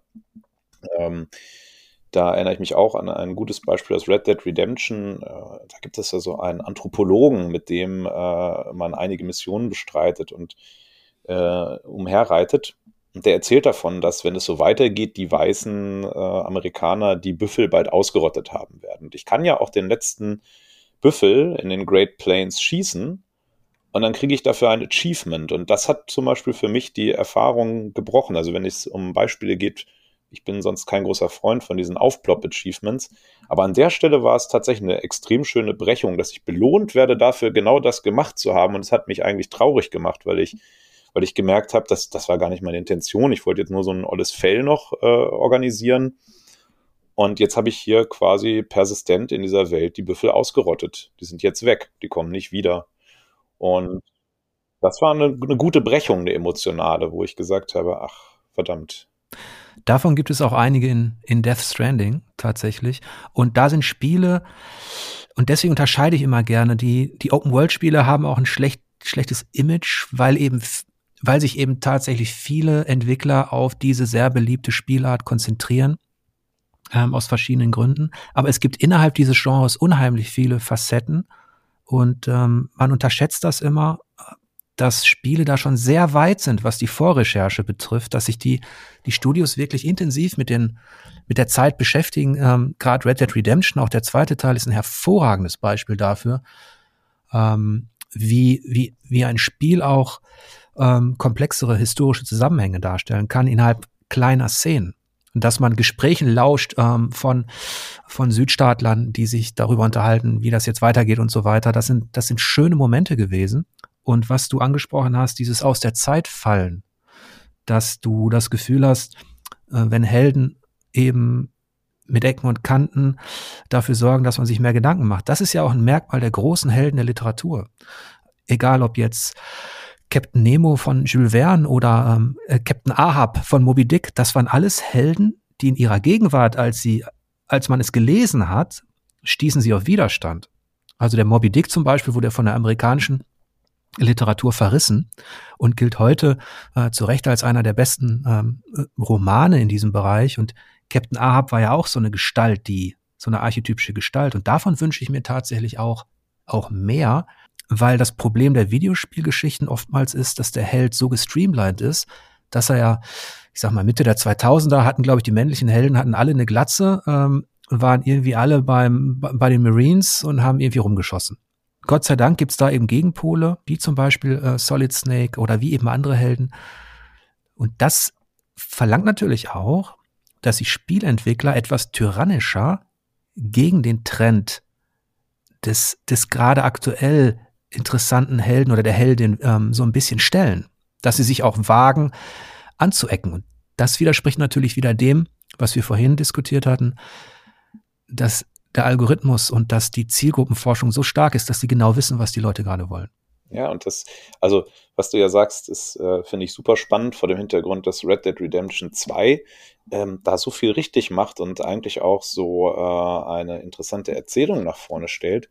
Gleichzeitig habe ich aber ein furchtbar hakeliges und viel zu oft eingesetztes äh, Shootout-System, wo ich einfach keinen Bock drauf hatte. Ich habe gedacht, wenn ich die Dinger skippen könnte, würde mir das Spiel viel besser gefallen, ja. Also, ähm, dass dann irgendwie so eine ähm, Mechanik wieder mit rein muss, die repetitiv ist, die stumpf ist, die nur mäßig funktioniert, weil vielleicht ähm, mit Blick auf die Verkaufszahlen die Spielerinnen und Spieler das erwarten und sagen, ja, aber da muss doch, wenn das Wilder Westen ist, ähm, da muss doch auch äh, irgendwie der Revolvereinsatz mit dabei sein Frage wäre, warum eigentlich? Wäre es nicht äh, die viel bessere oder viel größere Irritation, den nicht zu haben oder das nicht zu können? Ja, und das, das sind so Punkte, da stößt das Ganze dann, glaube ich, an auch die kommerziellen Grenzen. Und wenn ich mir angucke, was so für mich die, äh, der Inbegriff einer kapitalistisch verwerteten Open World ist, ist sowas wie Genshin Impact,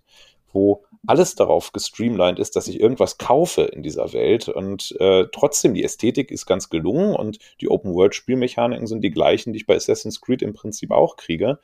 Ähm, da wird halt eben über den, den Punkt Ästhetik äh, und ja, sagen wir mal, lustigerweise das, was ich in Social Media habe, also Gamification von Kommunikation, um Geld zu verdienen, wirkt da jetzt zurück. Also ich habe im Spiel eine Gamification, die mich dazu anregt, Geld zu verdienen äh, oder Geld auszugeben. Und am Ende sehen wir ja, dass das das viel erfolgreichere Modell ist. Also wirtschaftlich äh, lohnt sich ein Genshin Impact mit Sicherheit mehr als ein Red Dead Redemption 2. Ja, da darf man, vielleicht darf man am Ende des Tages unsere Spezies einfach auch nicht überbewerten, wenn man darauf schaut, was wir in der Evolutionsgeschichte so gemacht und geleistet haben. Ähm, also der, der Mensch zeichnete sich schon dadurch aus, dass er zum einen unendlich viel gesammelt hat, bevor er zum Jäger wurde. Also alle seine Kalorien musste er sich anfressen, indem er Dinge gesammelt hat. Dann wurde er zum Jäger, hat die Distanz überwunden und konnte vor allem in Gruppen also in sozialen Gemeinschaften, sehr erfolgreich sein, wenn er es geschafft hat, ohne großen Energieaufwand viel tierische Energie zu erlegen. Darin sind wir perfekt, das haben wir perfektioniert bis, bis, bis heute. Und ich glaube, dass sich, dass sich ein Teil dieses kollektiven Verhaltens, das sich eingebrannt hat, eben auch in Spielen findet, weil uns das Spaß macht, weil wir es können. Ich bin ja auch immer irritiert, warum bestimmte ähm, Spielsysteme erfolgreich sind, obwohl ich sie jetzt persönlich primitiv finde oder, oder ablehnen würde. Aber vielleicht überschätzen wir da auch einfach, ähm, ja, eben, eben die Spezies Mensch. Die braucht sowas. Das finde ich ja sehr spannend, was du sagst. Also, das ist tatsächlich eine Perspektive, die ich so noch nicht darauf ähm, gehabt habe. Ähm, gut, das Jagen und Sammeln haben wir ja dann in, in vielen Spielen Spielen doch stark im Vordergrund. Ist spannend, dass wir dann auch sehen, was wir nicht so gut können. Vielleicht, ähm, weil wir auch sehen, dass es in Spielen nicht so gut umgesetzt wird. Sowas wie Kommunikation zum Beispiel. Ja, also ähm, das ist ja jetzt fast schon eine sehr platte Kritik, wenn Spiele oder wie Mass Effect oder sowas im Mittelpunkt stehen und dann am Ende sowas wie eine Romanze anbahnen auf äh, zwölf Dialogentscheidungen runtergebrochen wird wo ich mir vorstelle, und das sehen wir dann in Social Media ja auch oft gespiegelt, ich glaube, es gibt Menschen, die glauben, dass Kommunikation so funktioniert. Ja, also die sehen da einen mehr oder weniger komplexen Abhängigkeitenbaum und wenn man jetzt zehnmal das Richtige macht, dann führt das zu Emotionen A, B oder C. Und ähm, das ist vielleicht ein ganz guter Punkt, dass wir sehen, wie wenig gut wir evolutionär vielleicht da aufgestellt sind und wie wenig wir uns damit beschäftigt haben bisher. Und das überdies auch äh, in der Schule zum Beispiel gar keine Rolle spielt. Also ich habe das ähm, dann während meiner Coaching-Ausbildung, im Bereich, wo ich jetzt arbeite, coache ich auch aktiv, äh, gemerkt, dass Kommunikation so vielschichtig und so schwierig ist, ja, und dass Menschen darin häufig nicht gut sind. Also weil sie es nirgendwo gelernt haben, weil ihnen keiner sagt, ach gucke mal, so könnte man das auch machen.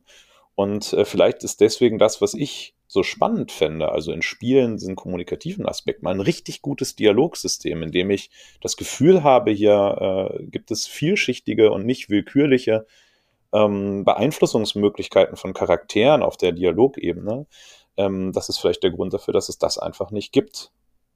Ja, jetzt weiß ich aus unserem Vorgespräch, dass wir vielleicht ein, eine Spielart kennen oder gemeinsam ges gespielt haben, die, die dem vielleicht nahe kommt. Planescape Torment gilt ja als eines der, zumindest auf erzählerischer Ebene, komplexesten Spiele und du hast ja auch Torment besprochen, meines Wissens. Genau, richtig. Ähm, ja, das ist tatsächlich äh, da nochmal ein, gutes Beispiel, ja. Zumindest die Charaktere sind nicht so stereotyp und äh, die Kommunikation, also, also im Prinzip gerade auch beide Spiele, also das erste Planescape Torment und Torment Tides of Numenera, beide verhandeln ja ständig das Nichtwissen und das Nichtverstehen der Welt. Also da ist ja das ganze Universum darauf aufgebaut, dass es diese verschiedenen Zeitalter gab und äh, dass mit den Numenara irgendwie Sachen da noch rumliegen, die Menschen finden und sie verstehen nicht, in welchem Kontext es die gab. Also sie stammen aus einem anderen Zeitalter, es ist übrig geblieben und heute versteht keiner mehr, was haben Menschen damit eigentlich gemacht. Und das finden sie dann eher so zufällig durch Ausprobieren manchmal raus, manchmal auch nicht. Und ähm, das ist ja schon äh, ein Sinnbild dafür, was in dem ganzen Spiel auch weiter passiert. Also eigentlich äh, bewegen wir uns ständig auf den Schultern oder auf den Ruinen von Systemen, die wir alle nicht verstehen und verstehen unsere Gegenwart deswegen auch nicht gut und äh, geraten deswegen auch in bestimmte Konflikte. Und das sind ja die Konflikte, die Torment da in der Regel aufmacht. Und das, das ist tatsächlich spannend von der Ausgangssituation. Wobei ähm, da wahrscheinlich einfach auch die spielmechanischen Limitierungen dieses äh, von Dialogsystem im Moment überhaupt vielleicht da noch dem Ganzen so einen kleinen Strich durch die Rechnung machen. Ja, ich, ich würde mir immer diese, das, das war schon damals so am C64 Amiga. Ich erinnere mich an Gespräche, die ich mit meinem, in Anführungsstrichen, Dealer führte, als ich äh, Dungeon Master gespielt habe, das erste Mal. Ich war so schlimm fasziniert. Und als ich dann 15, 30 Minuten gespielt habe, fing ich an, äh, Dinge zu sagen wie, hm, hätten Sie da nicht noch das machen können oder hm, schade, dass das nicht geht.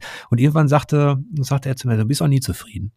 Und ich, ich glaube, das liegt ein bisschen daran, dass, dass der, der geheime Wunsch, den ich hege, der ist tatsächlich dieses ultimative Spiel, das, das dafür sorgt, dass all das, was wir in verschiedenen Genres jetzt in Teilbereichen vielleicht auf eine gewisse, auf ein gewisses Meisterniveau gebracht haben, oder wo wir erkennen, dass ein Planescape Torment und so weiter, dass die auf der Erzählebene wunderbar sind. Wo wir dann erkennen, dass vielleicht ein Red Dead Redemption äh, 2 in Sachen Landschaftsdarstellung und so weiter, Wildnis äh, hervorragend ist oder das und so weiter. Dann gibt's Kampfsysteme, die hervorragend sind, dann gibt's Interaktionssysteme, die gar nicht so verkehrt sind oder eben auch Dialog- und Entwicklungsbäume oder auch offene Enden. Ich glaube, ich sehne mich immer noch nach diesem einen Spiel, das dieser Illusion nahe kommt, dass es dann wirklich das ultimative Spiel ist. Ja, ich glaube, so lange werde ich auch ähm, versuchen, über Spiele zu schreiben. ja, ob das, ähm, ob wir das zu unseren Lebzeiten noch erleben, das ultimative Spiel. Äh, wenn man es ein bisschen größer äh, rahmen möchte, oder wenn wir es ein bisschen größer rahmen möchten, ähm, dann haben wir das. Was es, was das angeht, haben wir das ultimative Spiel ja schon. Ähm, müssen wir nur aus der Tür gehen und uns mal mit der beliebigen Person XY in der Straßenbahn äh, auseinandersetzen mal wirklich ernst nehmen, was die Leute so erzählen, was Menschen aus anderen Lebenswirklichkeiten oder anderen Lebensrealitäten so zu erzählen haben, welche Perspektive auf Welt die mitbringen. Ähm, Im Prinzip gibt es da, wenn, wenn diese Form von Irritation oder von Spannung wichtig ist, gibt es die in der menschlichen Kommunikation ja am allermeisten. Ne? Und ähm, nicht zuletzt haben wir ja sowas wie ja, in der Transaktionsanalyse, ähm, wo der Eric Byrne ja damals, ähm, also auf psychoanalytischem Hintergrund, äh, Kommunikationssysteme analysiert hat, ähm, hieß, hieß eins seiner Bücher ja auch die Spiele der Erwachsenen. Ja, also vor dem Hintergrund, dass Kommunikation immer auch ein Spiel ist und Wechselwirkungen erzeugt. Und ich glaube, da haben wir noch, noch ganz viel Potenzial, ähm, da mal hinzuschauen. Und wenn es irgendwann ähm, eigentlich hatte ich ja ursprünglich gedacht, dass MMORPGs vielleicht in der Hinsicht super wären und genau diese, diese Sachen ermöglichen. Und dann habe ich aber festgestellt, dass da häufig dann so, ja, genau mit diesem Belohnungssystem überfrachtete Klickbuden draus werden, die am liebsten alle nur noch Solo spielen wollen, weil äh, das wäre ja auch viel, viel netter. Dann braucht man sich gar keine Gruppe mehr suchen und dann braucht man auch mit gar keinem mehr kommunizieren. Das ist doch toll. Das fand ich erschreckend. Und ähm, ich habe damals lange Star Wars Galaxies gespielt und habe das geliebt, dass es da Möglichkeiten gab, ähm, so richtig auch äh, eigene Städte zu bauen, persistent, aber auch so Questgegenstände und sowas in die Welt zu stellen und dich in einer Rolle zu verhalten und damit zum Beispiel, ähm, weiß ich noch, für unsere Gilde haben wir immer so Questreihen gebaut. Die haben wir wirklich geskriptet, geschrieben, haben dann Leute dahingestellt, die im Dialog auch proaktiv reagieren konnten, ja, und dynamisch.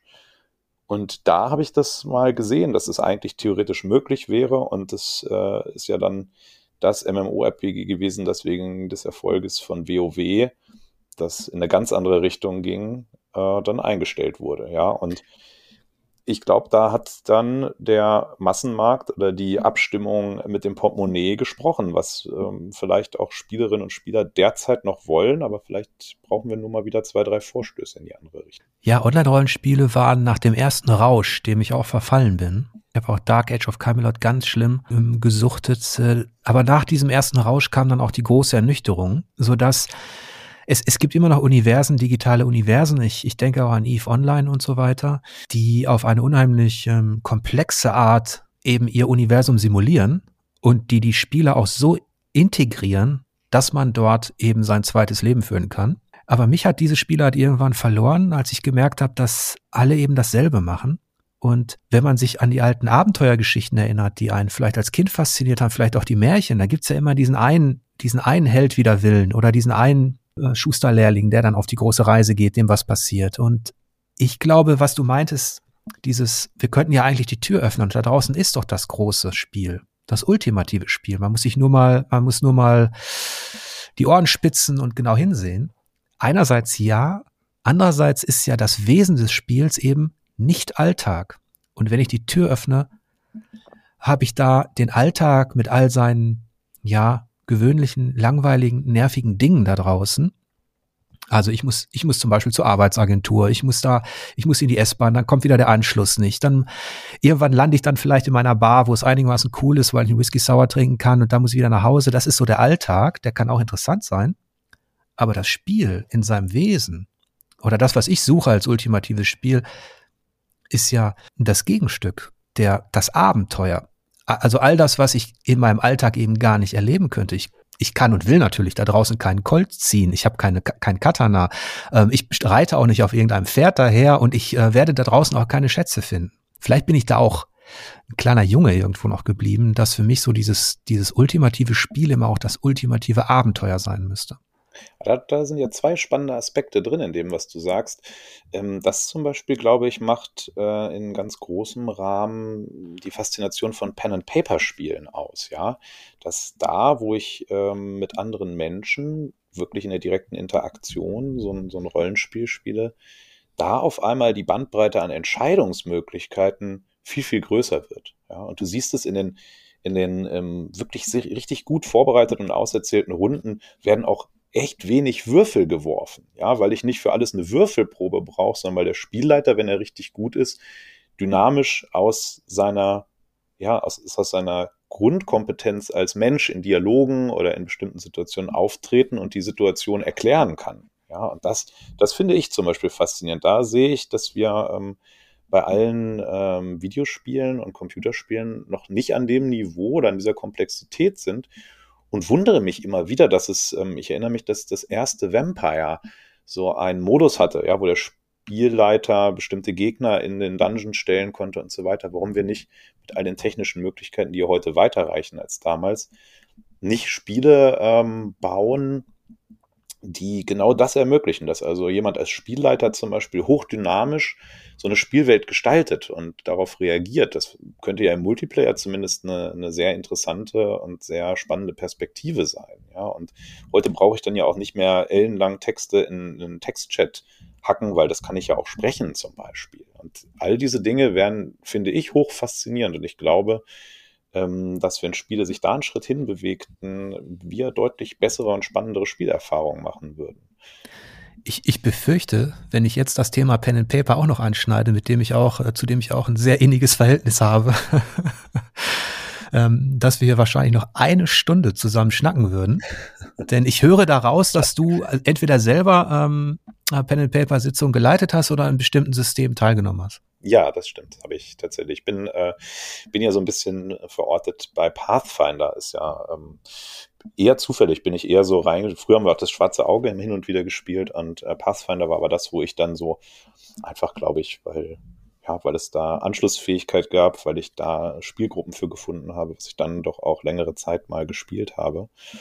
Und äh, da habe ich wirklich tolle Erlebnisse gehabt und ähm, auch wenn ich da nie so Hardcore-Fan war, es gibt ja dann Leute, die fahren tatsächlich auch zu diesen Pen-and-Paper-Messen und sowas, wo dann auch wirklich sehr renommierte Spielleiter, die in der Szene ja dann auch großen Ruhm genießen, dann ähm, einzelne Sitzungen leiten, an denen dann Leute unbedingt teilnehmen wollen. Ja, da sind dann die Wartelisten enorm lang, um mal bei einem äh, so renommierten Spielleiter an der Sitzung teilnehmen zu dürfen. Also das gibt es ja auch und diese ja, diese, diesen Übertrag ins, ähm, ins Computerspiel, den sehe ich noch gar nicht, obwohl es sich ja vielleicht gerade heute vor dem Hintergrund, dass wir ja äh, gute Sprachchat-Systeme und alles haben, anbieten würde. Ja, es, es gibt da schon Synchronisierungen, entweder in, in Rollenspielen an, an sich gibt es Spielleitermodi und Gruppenmodi. Das fing damals an mit Neverwinter Nights und der Aurora Engine, dass man eigene Abenteuer basteln konnte und seine Gruppe einladen durfte. Das ist mittlerweile natürlich ähm, auf technischem Niveau alles viel, viel leichter möglich. Nichtsdestotrotz kann es die, also kann das digitale Hilfsmittel, diese Runde, kann es diese Magie nicht ersetzen, die an einem Tisch entstehen kann, wenn sich alle Beteiligten tatsächlich ernsthaft, und das ist auch so ein Wesen des Spiels, was ich sehr mag. Also zum einen nehme ich als Kritiker Spiele sehr ernst für das, was sie tun.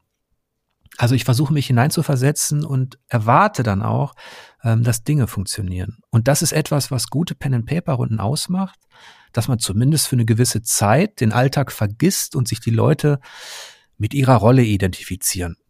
Das ist, da habe ich die, die schönsten Erfahrungen gemacht. Da, da war das wirklich so, dass dann egal ist, ob der Dungeon dann mit, mit Bleistift tatsächlich gezeichnet ist, ob die, wie gut die Figur angemalt war, die Miniatur, die man benutzt hat. Äh, da entstanden sehr fantastische Momente vor dem inneren Auge, äh, weil die Leute einfach Lust auf Abenteuer hatten und diese, die Spielwelt ernst genommen haben. Ja, das, das ist jetzt der zweite Anknüpfungspunkt, ähm, den ich vorhin noch hatte. Es ist, ähm, habe ja immer so viele äh, Sachen, wenn ich dich höre, fallen mir immer gleich ähm, sieben, acht, neun, zehn Anknüpfungspunkte auf. Ähm, und äh, ein anderer, was ich ja vorhin sagte, mit äh, nach draußen gehen. Und du hast ja gesagt, ja, aber draußen ähm, ist ja der Alltag.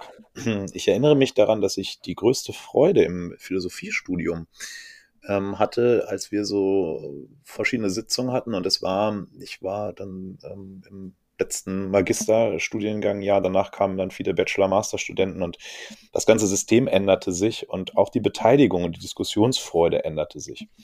Und irgendwann saßen wir, war ich dann schon etwas fortgeschrittener in, in einem Seminar.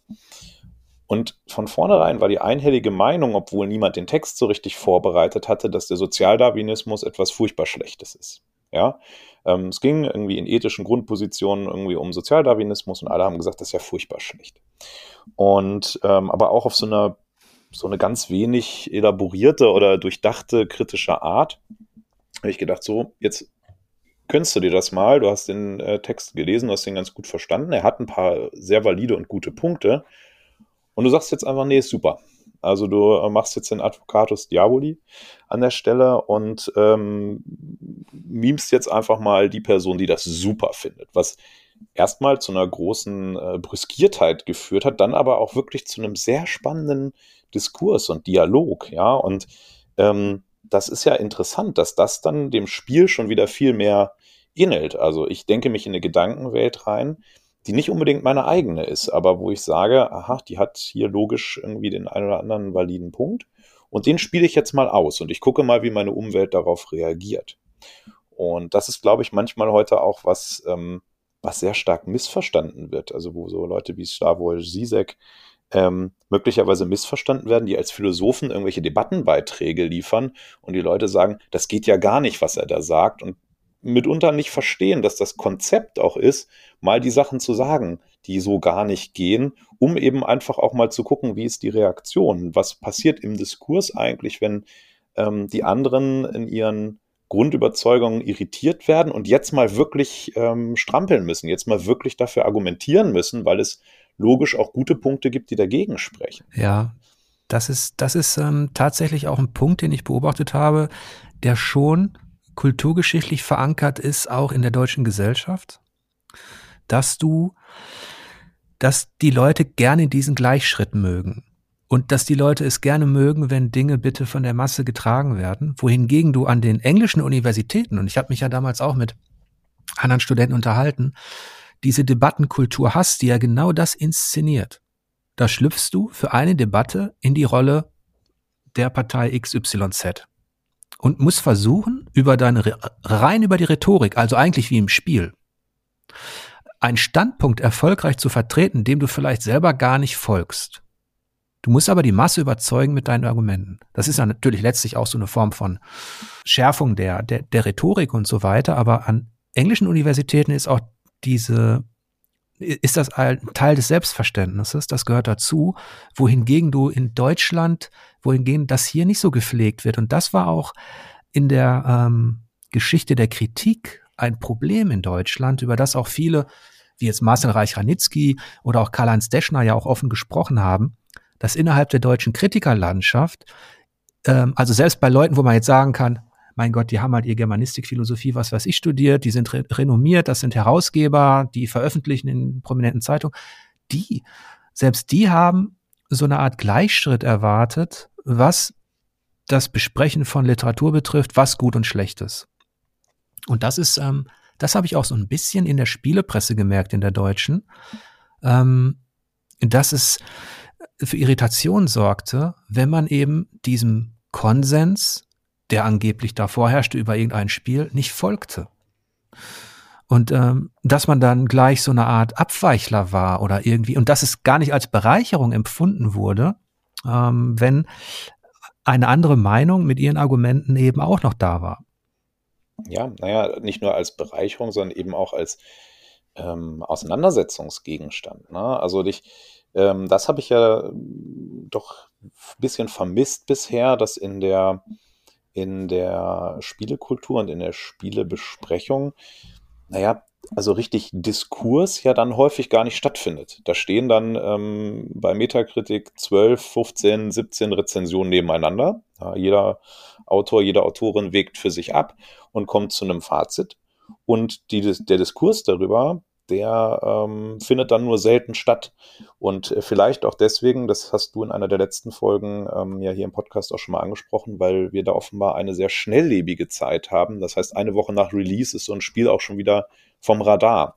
Das heißt, wenn sich vielleicht eine relevante Anzahl von Personen eine Meinung dazu gebildet hat, also nehmen wir mal an, jemand hat zwei Stunden Zeit am Tag zum Spielen, ähm, dann braucht er für so ein Red Dead Redemption 2 ja auch mal Wochen oder Monate. Ja, aber der Diskurs ist schon vorbei, eine Woche nach Release. Dann ähm, wundert mich das auch nicht, dass da so wenig zu verhandelt wird. Und das bewegt sich gerade so ein bisschen. Ich habe den Eindruck, dass Podcasts im Moment gerade dazu beitragen, dass es da ein bisschen mehr Diskurs gibt. Aber vielleicht ist es auch noch zu wenig und vielleicht auch zu wenig direkte Auseinandersetzungen, dass wirklich verschiedene Positionen zu einem Spiel mal gegeneinander gestellt werden und ähm, dann valide Punkte mal rausgearbeitet werden. Ja, das, das war ja das, was das literarische Quartett anno dazu mal auf die, ja, auf die dramaturgische Spitze trieb, indem es dann letztlich zu einem Eklat kam, weil dieser Roman von Reich Ranitzky zerrissen oder gefeiert wurde und von den anderen Beteiligten eben äh, gegensätzlich betrachtet wurde. Aber das war ja auch tolle Unterhaltung. Also auch für mich damals zu sehen, wie unterschiedlich man auf diesem Niveau eben über über Kreativität, über Unterhaltung sprechen kann. Und letztlich hat das ja auch eines demonstriert, dass es eben in der Kritik keine Wahrheit, keine Wahrheit gibt, dass Kritik selber ein Spiel sein kann, wo es darum geht, ähm, bestimmte Dinge halt in einem festgelegten Rahmen einzuschätzen mit irgendeinem, mit irgendeinem Ergebnis. Also das ist schon so, dass ich, das habe ich auch eine Zeit lang vermisst. Übrigens fanden die Debatten innerhalb der Spielepresse immer hinter den Kulissen statt es gab da halt bestimmte Foren und bestimmte, bestimmte Bereiche, wo dann eben die Wertung von XYZ ähm, diskutiert wurde, aber leider meist auf einem, äh, auf einem Niveau, äh, wo es eher darum ging, darf der das sagen? Wenn, wenn es dann in diese Atominem-Richtung geht, ist es natürlich ähm, bitter, aber das, da spielt sicherlich mit rein, dass ähm, auch diese Debatten, also so ähm, wie wir jetzt darüber sprechen, ist es ja auch äh, erstmal, erstmal toll, wenn wir sagen, das ist ein kultureller Faktor, wenn es da eine, eine Kultur der Kritik gibt und der Auseinandersetzung. Ich glaube, die Ernsthaftigkeit ist natürlich für manche Leute dadurch gegeben, dass da wirtschaftliche Existenzen dranhängen. Ja, also, dass ähm, für gerade kleine Studios oder so auch äh, ein oder zwei schlechte ähm, Spiele hintereinander, was, wenn man der, der Wertung oder der Kritik glaubt oder auch nur durchschnittliche, schon wirklich das finanzielle Aus bedeuten können und dann auch Menschen in die Arbeitslosigkeit gehen. Ja, und ähm, das ist vielleicht bei allem äh, Spielerischen daran, das ist vielleicht dann wirklich die harte Realität, die da so eine gewisse Unbeschwertheit, also eine gewisse Lockerheit, ähm, den spielerischen Aspekt vielleicht auch ein Stück weit rausnimmt. Und Ähm, das kann ich auf der einen Seite verstehen. Die Frage ist nur, sollte das bei Kulturgütern so sein? Und das ähm, dieses Spannungsfeld, ich glaube, das ist noch nicht aufgelöst.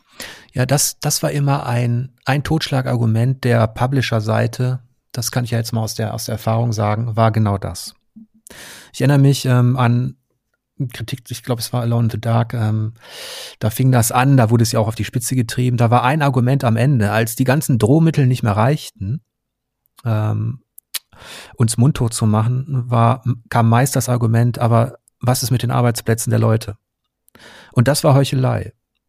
Denn letztlich, ja, es stimmt, da arbeiten Leute dran und es ist auch so, dass das eine Relevanz hat und dass das sicherlich kein Spiel ist, aber das muss einem Kritiker unterm Strich vollkommen egal sein. Weil wenn du anfängst mit dieser, ähm, mit diesen Gedanken, dann kannst du letztlich gar keine Kritik mehr schreiben. Und deshalb Heuchelei, weil letztlich wirtschaftliche Interessen von Leuten, deren Familien da nicht von abhängig waren, eben dranhingen. Und die kleinen Studios heutzutage, die sind ja auch froh, wenn, wenn, wenn sich die Spielepresse überhaupt um sie bemüht, weil der Google-Algorithmus oder die, ähm, die Steam, die aktuellen Steam-Kritiken eben, weil die da gar nicht auftauchen. Das heißt, ähm, die, die sind froh, wenn man sie überhaupt bespricht. Damals war war ein ganz schlimmer Trend war, dass mittelmäßige Spiele, in denen hin, ähm, die hinter denen viele Interessen steckten durch Publisher, die Geld damit machen wollten, dass die hochgejubelt worden sind und dass dann das, dieses Argument kam, wenn man es entlarvte, also wenn man die Durchschnittlichkeit entlarvte und nicht mehr als die Durchschnittlichkeit, also wir haben bestimmte Spiele gar nicht verrissen mit mangelhaft ungenügend, sondern es ging um Wertung von befriedigend bis gut. Aber wenn man selbst das sagte, kam dieses Argument, ähm, aber damit vernichtet die Arbeitsplätze mit dieser Kritik. Und da sage ich, dann macht einfach vorher bessere Spiele. Ja, das, das ist, finde ich, auch kein valides Argument an der Stelle. Vielleicht ähm, wäre das äh, in der Industrie hm, mal eine Frage wert, inwiefern zum Beispiel leistungsabhängige Zahlungen an Studios äh, an Metakritik-Schnitte ähm, geknüpft sein dürfen oder können. Also ne, das ist ja letzten Endes ein ja auch ein sehr schwieriges, ähm, vielleicht schon fast ein perfides Mittel, weil letzten Endes habe ich dann genau das, was du sagst. Also am Ende gebe ich der Kritik eine Rolle als Erfolgsmesser oder als Gradmesser für Erfolg, den sie eigentlich gar nicht haben sollte, sondern sie sollte unabhängig von diesen Geschichten besprechen, war das für mich ein gutes Spiel oder nicht. Und nicht schon der Indikator dafür sein, wird am Ende an die Entwickler noch Summe X ausgeschüttet, weil sie diesen Metakritik-Schnitt erreicht haben und am Ende das natürlich auch Leute, Publisher oder Entwickler natürlich auch dazu treibt, sich ähm, ja da, darauf Einfluss nehmen zu wollen, ja. Und das ist ja schon ohnehin, glaube ich, ein ganz falsches Grundverständnis.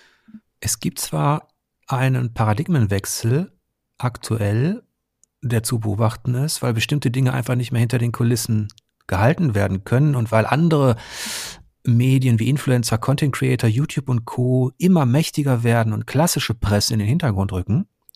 Aber was du angesprochen hast, hinter den Kulissen von Metacritic gab es ja auch ein sehr, sehr perfides Spiel. Denn ähm, es gab Arbeitsverträge innerhalb der Spielebranche, die waren komplett gekoppelt an den Erfolg von Metacritic. Sprich, erreicht dieses Spiel, an dem du jetzt als Producer XYZ beteiligt bist, einen Metacritic-Schnitt von ähm, 90 Prozent, dann bekommst du einen Bonus von XYZ. Ab 91, 2 und so weiter. Dieses System hat dafür gesorgt, dass es natürlich auch sinnvoll war und effizient, äh, Einfluss zu nehmen auf Redaktion und sich genau anzuschauen, welcher Redakteur mag welches Spiel, kann die PR dafür sorgen, dass dieser Redakteur in der Redaktion dann auch dieses Spiel testet. Also es wurden Psychoprofile angelegt, gerade in den USA, das ist auch dokumentiert, äh, von Redakteuren, damit die PR weiß, wie muss ich den ansprechen, damit der jetzt, damit der mir gewogen ist. Das sind ja auch alles Dinge, die sind, die sind bekannt. Ähm, was ich damit sagen will, Metacritic war ein Machtinstrument und deswegen waren Redaktionen, die nicht einzuschätzen waren, sogenannte Wildcards, den man, wo man nicht wusste, in welche Richtung geht das, welcher Redakteur testet das, wird es gefeiert oder nicht, das waren die schlimmsten Feinde der Publisher. Und dazu gehörten wir eine Zeit lang auch. ja, das glaube ich. Das, ne? Und überhaupt, da sind wir ja lustigerweise, was du gerade mit den Psychoprofilen beschreibst, sind wir eigentlich ähm, wieder bei dem, was wir automatisiert bei Social Media ja auch haben. Ja, letzten Endes ähm, muss ich jede Nachricht, alles, was ich habe, zielgruppengerecht an jemanden ausspielen, bei dem es möglichst viel Impact erzeugt. Und ähm, das nimmt natürlich jede Natürlichkeit aus so einer Kommunikation und wie gesagt, am Ende äh, läuft das dann alles auf so eine kapitalistische Verwertungslogik hinaus, die eigentlich traurig ist und die, glaube ich, und dieses Spannungsverhältnis weiß ich noch nicht, wie wir das jemals auflösen wollen, die aber natürlich im, im äh, Gegensatz zu dem, was wir unter Kultur oder Kulturgut verstehen, steht. Ne? also das heißt, da sind wir an einem, an einem ganz schwierigen Punkt, der auch, sagen wir, seit Adornos Zeiten unter dem Begriff Kulturindustrie verhandelt wird und wie ähm, Kunst und Kultur sich davon freimachen kann oder beziehungsweise wie das Spannungsverhältnis im Kapitalismus von Kultur zu Verwertungslogik ist, das äh, bleibt, glaube ich, spannend und wird wahrscheinlich auch so bald nicht gelöst sein es gibt schon positive Tendenzen und wenn sich die Kreativschaffenden, und das muss ich ja auch sagen, ich habe 20 Jahre als Spielekritiker gearbeitet, aber ich habe immer unheimlichen Respekt vor allen Leuten, die etwas schaffen, die etwas schreiben, entwickeln, designen. Da weiß ich, dass das eigentlich das ist, was das Leben lebenswerter macht und nicht die Nachbesprechung. Äh, nichtsdestotrotz hat so eine Nachbesprechung, eine Kritik kann auch einen gewissen Wert haben. Und ich glaube, der Kritiker und der Entwickler, der, der Kreativkopf, die sind sich in dem Moment einig, wo beide bessere Spiele wollen. Das heißt, wenn der Kreativkopf, der Designer gewiss sein kann, dass der Journalist, dass in der Redaktion leidenschaftliche äh, Kritiker sitzen, also Leute, denen das Spiel das Wichtigste ist, dann ist alles gesund. Selbst wenn es mal unterschiedliche Einschätzungen gibt. Aber in dem Moment, wo der Entwickler weiß, in der Redaktion sitzt eigentlich kein leidenschaftlicher, unabhängiger Kritiker, sondern da sitzt ein Bot, da sitzt eigentlich nur ein Redakteur, der das tut, was ihm das System, der Verlag, der Algorithmus vorschreibt. Dann hat er ein Problem. Denn dann wird er, selbst wenn er das Spiel privat mag, nicht drüber schreiben, weil es kommt ja, es ist für die Keywords irrelevant. Das Spiel sucht keiner, also wird nicht drüber gesprochen. Und ich glaube, das ist das, was mich am Ende auch sehr frustriert hat und wo ich mich gegen gewehrt habe. Es gibt eine Wahrheit und eine, ja, eine, eine wertvolle Ästhetik, außerhalb der Welt dieses mächtigen Algorithmus, die, über die Leute reden müssen. Und die werden nicht drüber reden, wenn die Keywords nicht stimmen und so. Aber trotzdem kann es sein, dass es da dieses eine Spiel gibt, das es wert ist, dass es besprochen wird. Und ich, ich habe das Gefühl, dass du hast die Podcasts angesprochen, es gibt viel mehr unabhängige äh, Magazine, dass es, dass es auch so eine Gegenbewegung ist. Leute löschen ihre ähm, Social Media Profile, Leute schaffen sich ihre suchen sich ihre kleineren Kanäle. Ich glaube, es gibt zu dieser großen Maschinerie des Verlagswesens, das auch dazu geführt hat, dass es so eine, so eine regelrechte ähm, SEO-Prostitution gegeben hat, also Search Engine Optimization. Ich glaube, die Leute verstehen das auch irgendwann und suchen eher wieder die ehrliche eine Meinung. Ja, das glaube ich auch. Und da, ähm, da möchte ich vielleicht sogar äh, ne, das war ja das, was wir vorhin schon gesagt haben, das könnte vielleicht auch der, das befreiende Momentum von Social Media sein, dass da ähm, ich auf einmal wieder direkter auf Kanäle von Menschen stoße, die vielleicht was Interessantes dazu zu sagen haben und ohne den großen Verlag im Rücken oder ohne ähm, das große Medienhaus im Rücken mich jetzt auch adressieren und erreichen können. Nur, das, wie gesagt, da bleibt dann nur die Frage, für wie viel Prozent der Menschen äh, ist das ein guter Weg, weißt du, für die, die anspruchsvolle Dinge suchen, ähm, die werden welche finden und für die ist es eine Bereicherung. Und die Frage ist, auf wie breite Beine oder auf wie, äh, wie breite Füße stellen wir das Ganze gesellschaftlich? Wie viele Leute sind am Ende in der Lage, danach zu suchen? Denn was du vorhin gesagt hast, ist ja spannend, als du die Bibliothek erwähnt hast. Ähm, wenn du einen Schlagwortkatalog aus der Bibliothek kennst, dann weißt du, wie Google funktioniert. Wenn du Google kennenlernst, ohne jemals einen Schlagwortkatalog äh, kennengelernt zu haben, dann ähm, kannst du dir mal angucken, was unter den Top-Suchanfragen steht, nämlich ausformulierte Fragen. Also die Leute suchen gar nicht mehr nach Schlagworten, sondern die stellen einfach ihre Frage so an Google, ähm, wie sie sie auch jemand anderem stellen würden. Und du siehst, dass dieses Wissen über Systeme dann ähm, eine Rolle spielt. Ja, dass das wichtig ist, um auf eine bestimmte Art zu denken. Und äh, wenn wir immer weggehen oder immer weiter weggehen von äh, solchen klassischen Techniken, ähm, Sachen zu verschlagworten gedanklich oder ähm, in bestimmten, äh, also zu erkennen, was ist das relevante Wort, wenn ich mich mit dem Thema beschäftige, der relevante Begriff, dass das immer mehr verloren geht. Google ist, ist letztlich eine Maschine, die auf Nützlichkeit und Verkauf getrimmt ist, aber die nicht dazu dient, in erster Linie uns weiser oder auch ähm, gebildeter zu machen. Das, das, das habe ich auch erkannt an so Kleinigkeiten wie Leute suchen etwas über Google und klicken auf die ersten Ergebnisse und sehen gar nicht, dass die ersten Ergebnisse, dass da noch Anzeige drüber steht. Ja, genau. Also ähm, das meine ich damit, dass der Mensch eben auch recht primitiv gebaut ist, auf diese Nützlichkeit getrimmt, auf den schnellen Erfolg, auf das schnelle Ergebnis. Das waren jetzt auf jeden Fall sehr, sehr viele interessante Aspekte, über die wir gesprochen haben. Ich glaube, wir kriegen sogar zum, zum Ende dieses äh, unheimlich interessanten Podcasts nochmal die Kurve zu Hamburg und ähm, zu einer Gemeinsamkeit, die wir haben. Und zwar hattest du mich, wir hatten im Vorgespräch über, über die G gesprochen. Ich mache ja die Chefredaktion für eine Sonderausgabe im, im Februar und da haben wir einen gemeinsamen Bekannten.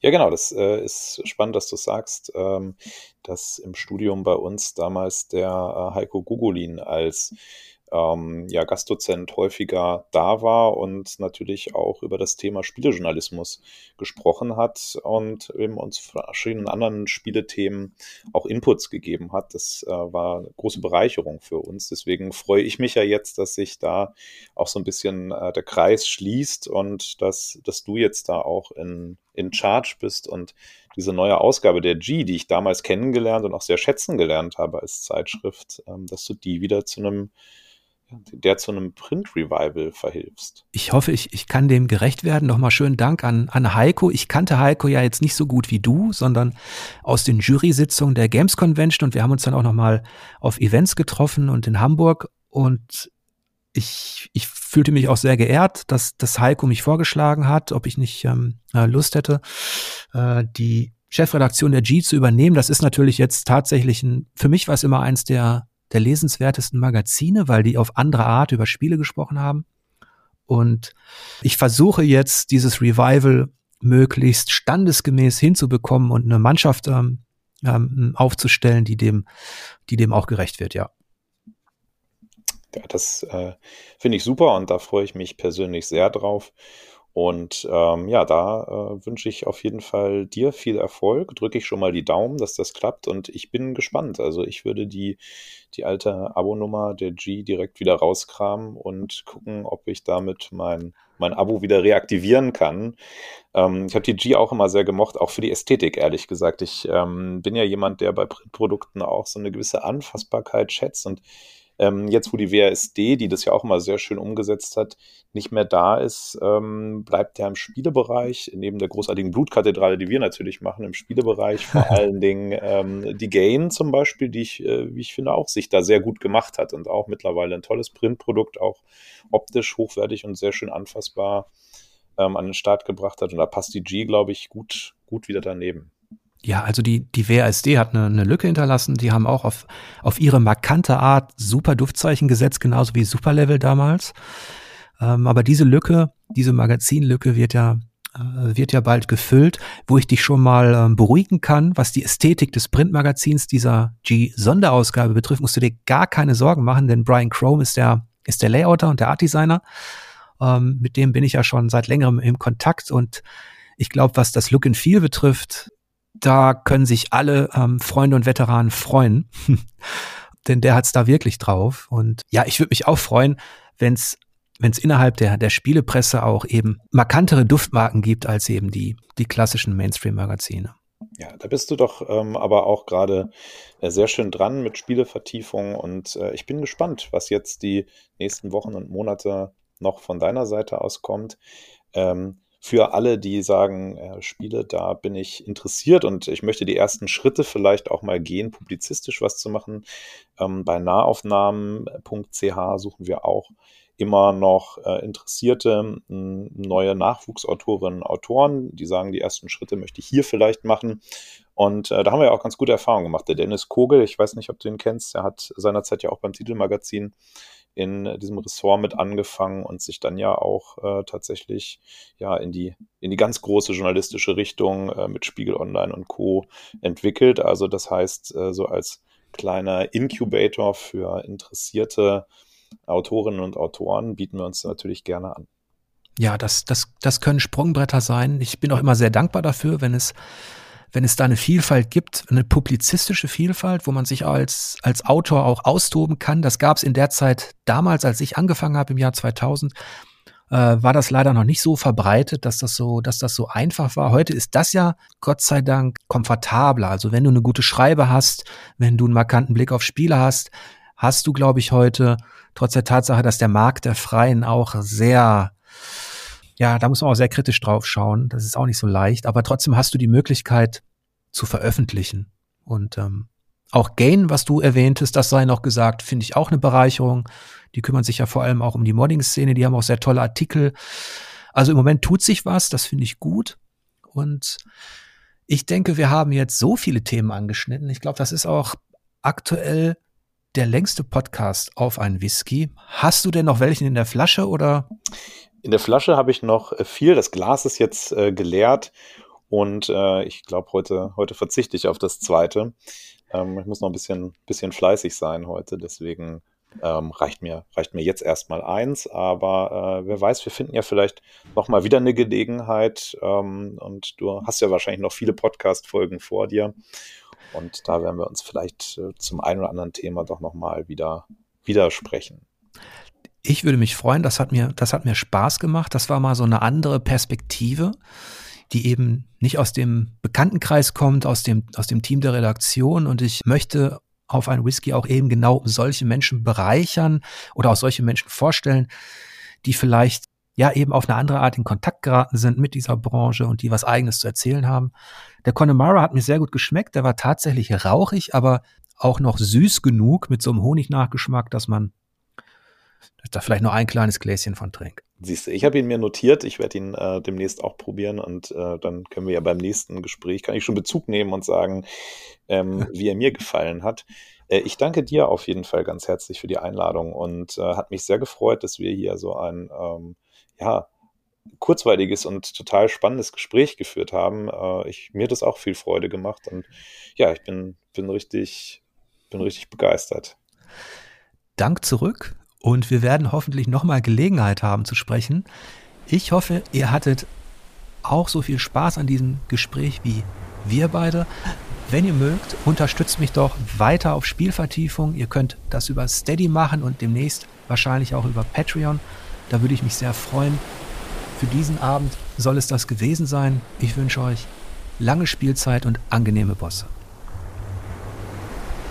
Ich bedanke mich an dieser Stelle ganz herzlich für eine jährliche große Förderung von Spielvertiefung bei Paul Germann, Aydin Karajasici, Stefan von Ohlen, Michael Kiewit, Timo Klemke, Kilian Tellenbach, Jim Höhl, Sascha Lindebaum, Mike Adolfs, Markus Hochhaus, Andreas Netter, Tobias Hilger, Jan Wilhelm, Jochen Bauch, Reto Nussbaumer, Dennis Schiavo, Matthias Lotz, Robert Reich, Marc Scheid, Lukas Drescher und Philipp Wolfram.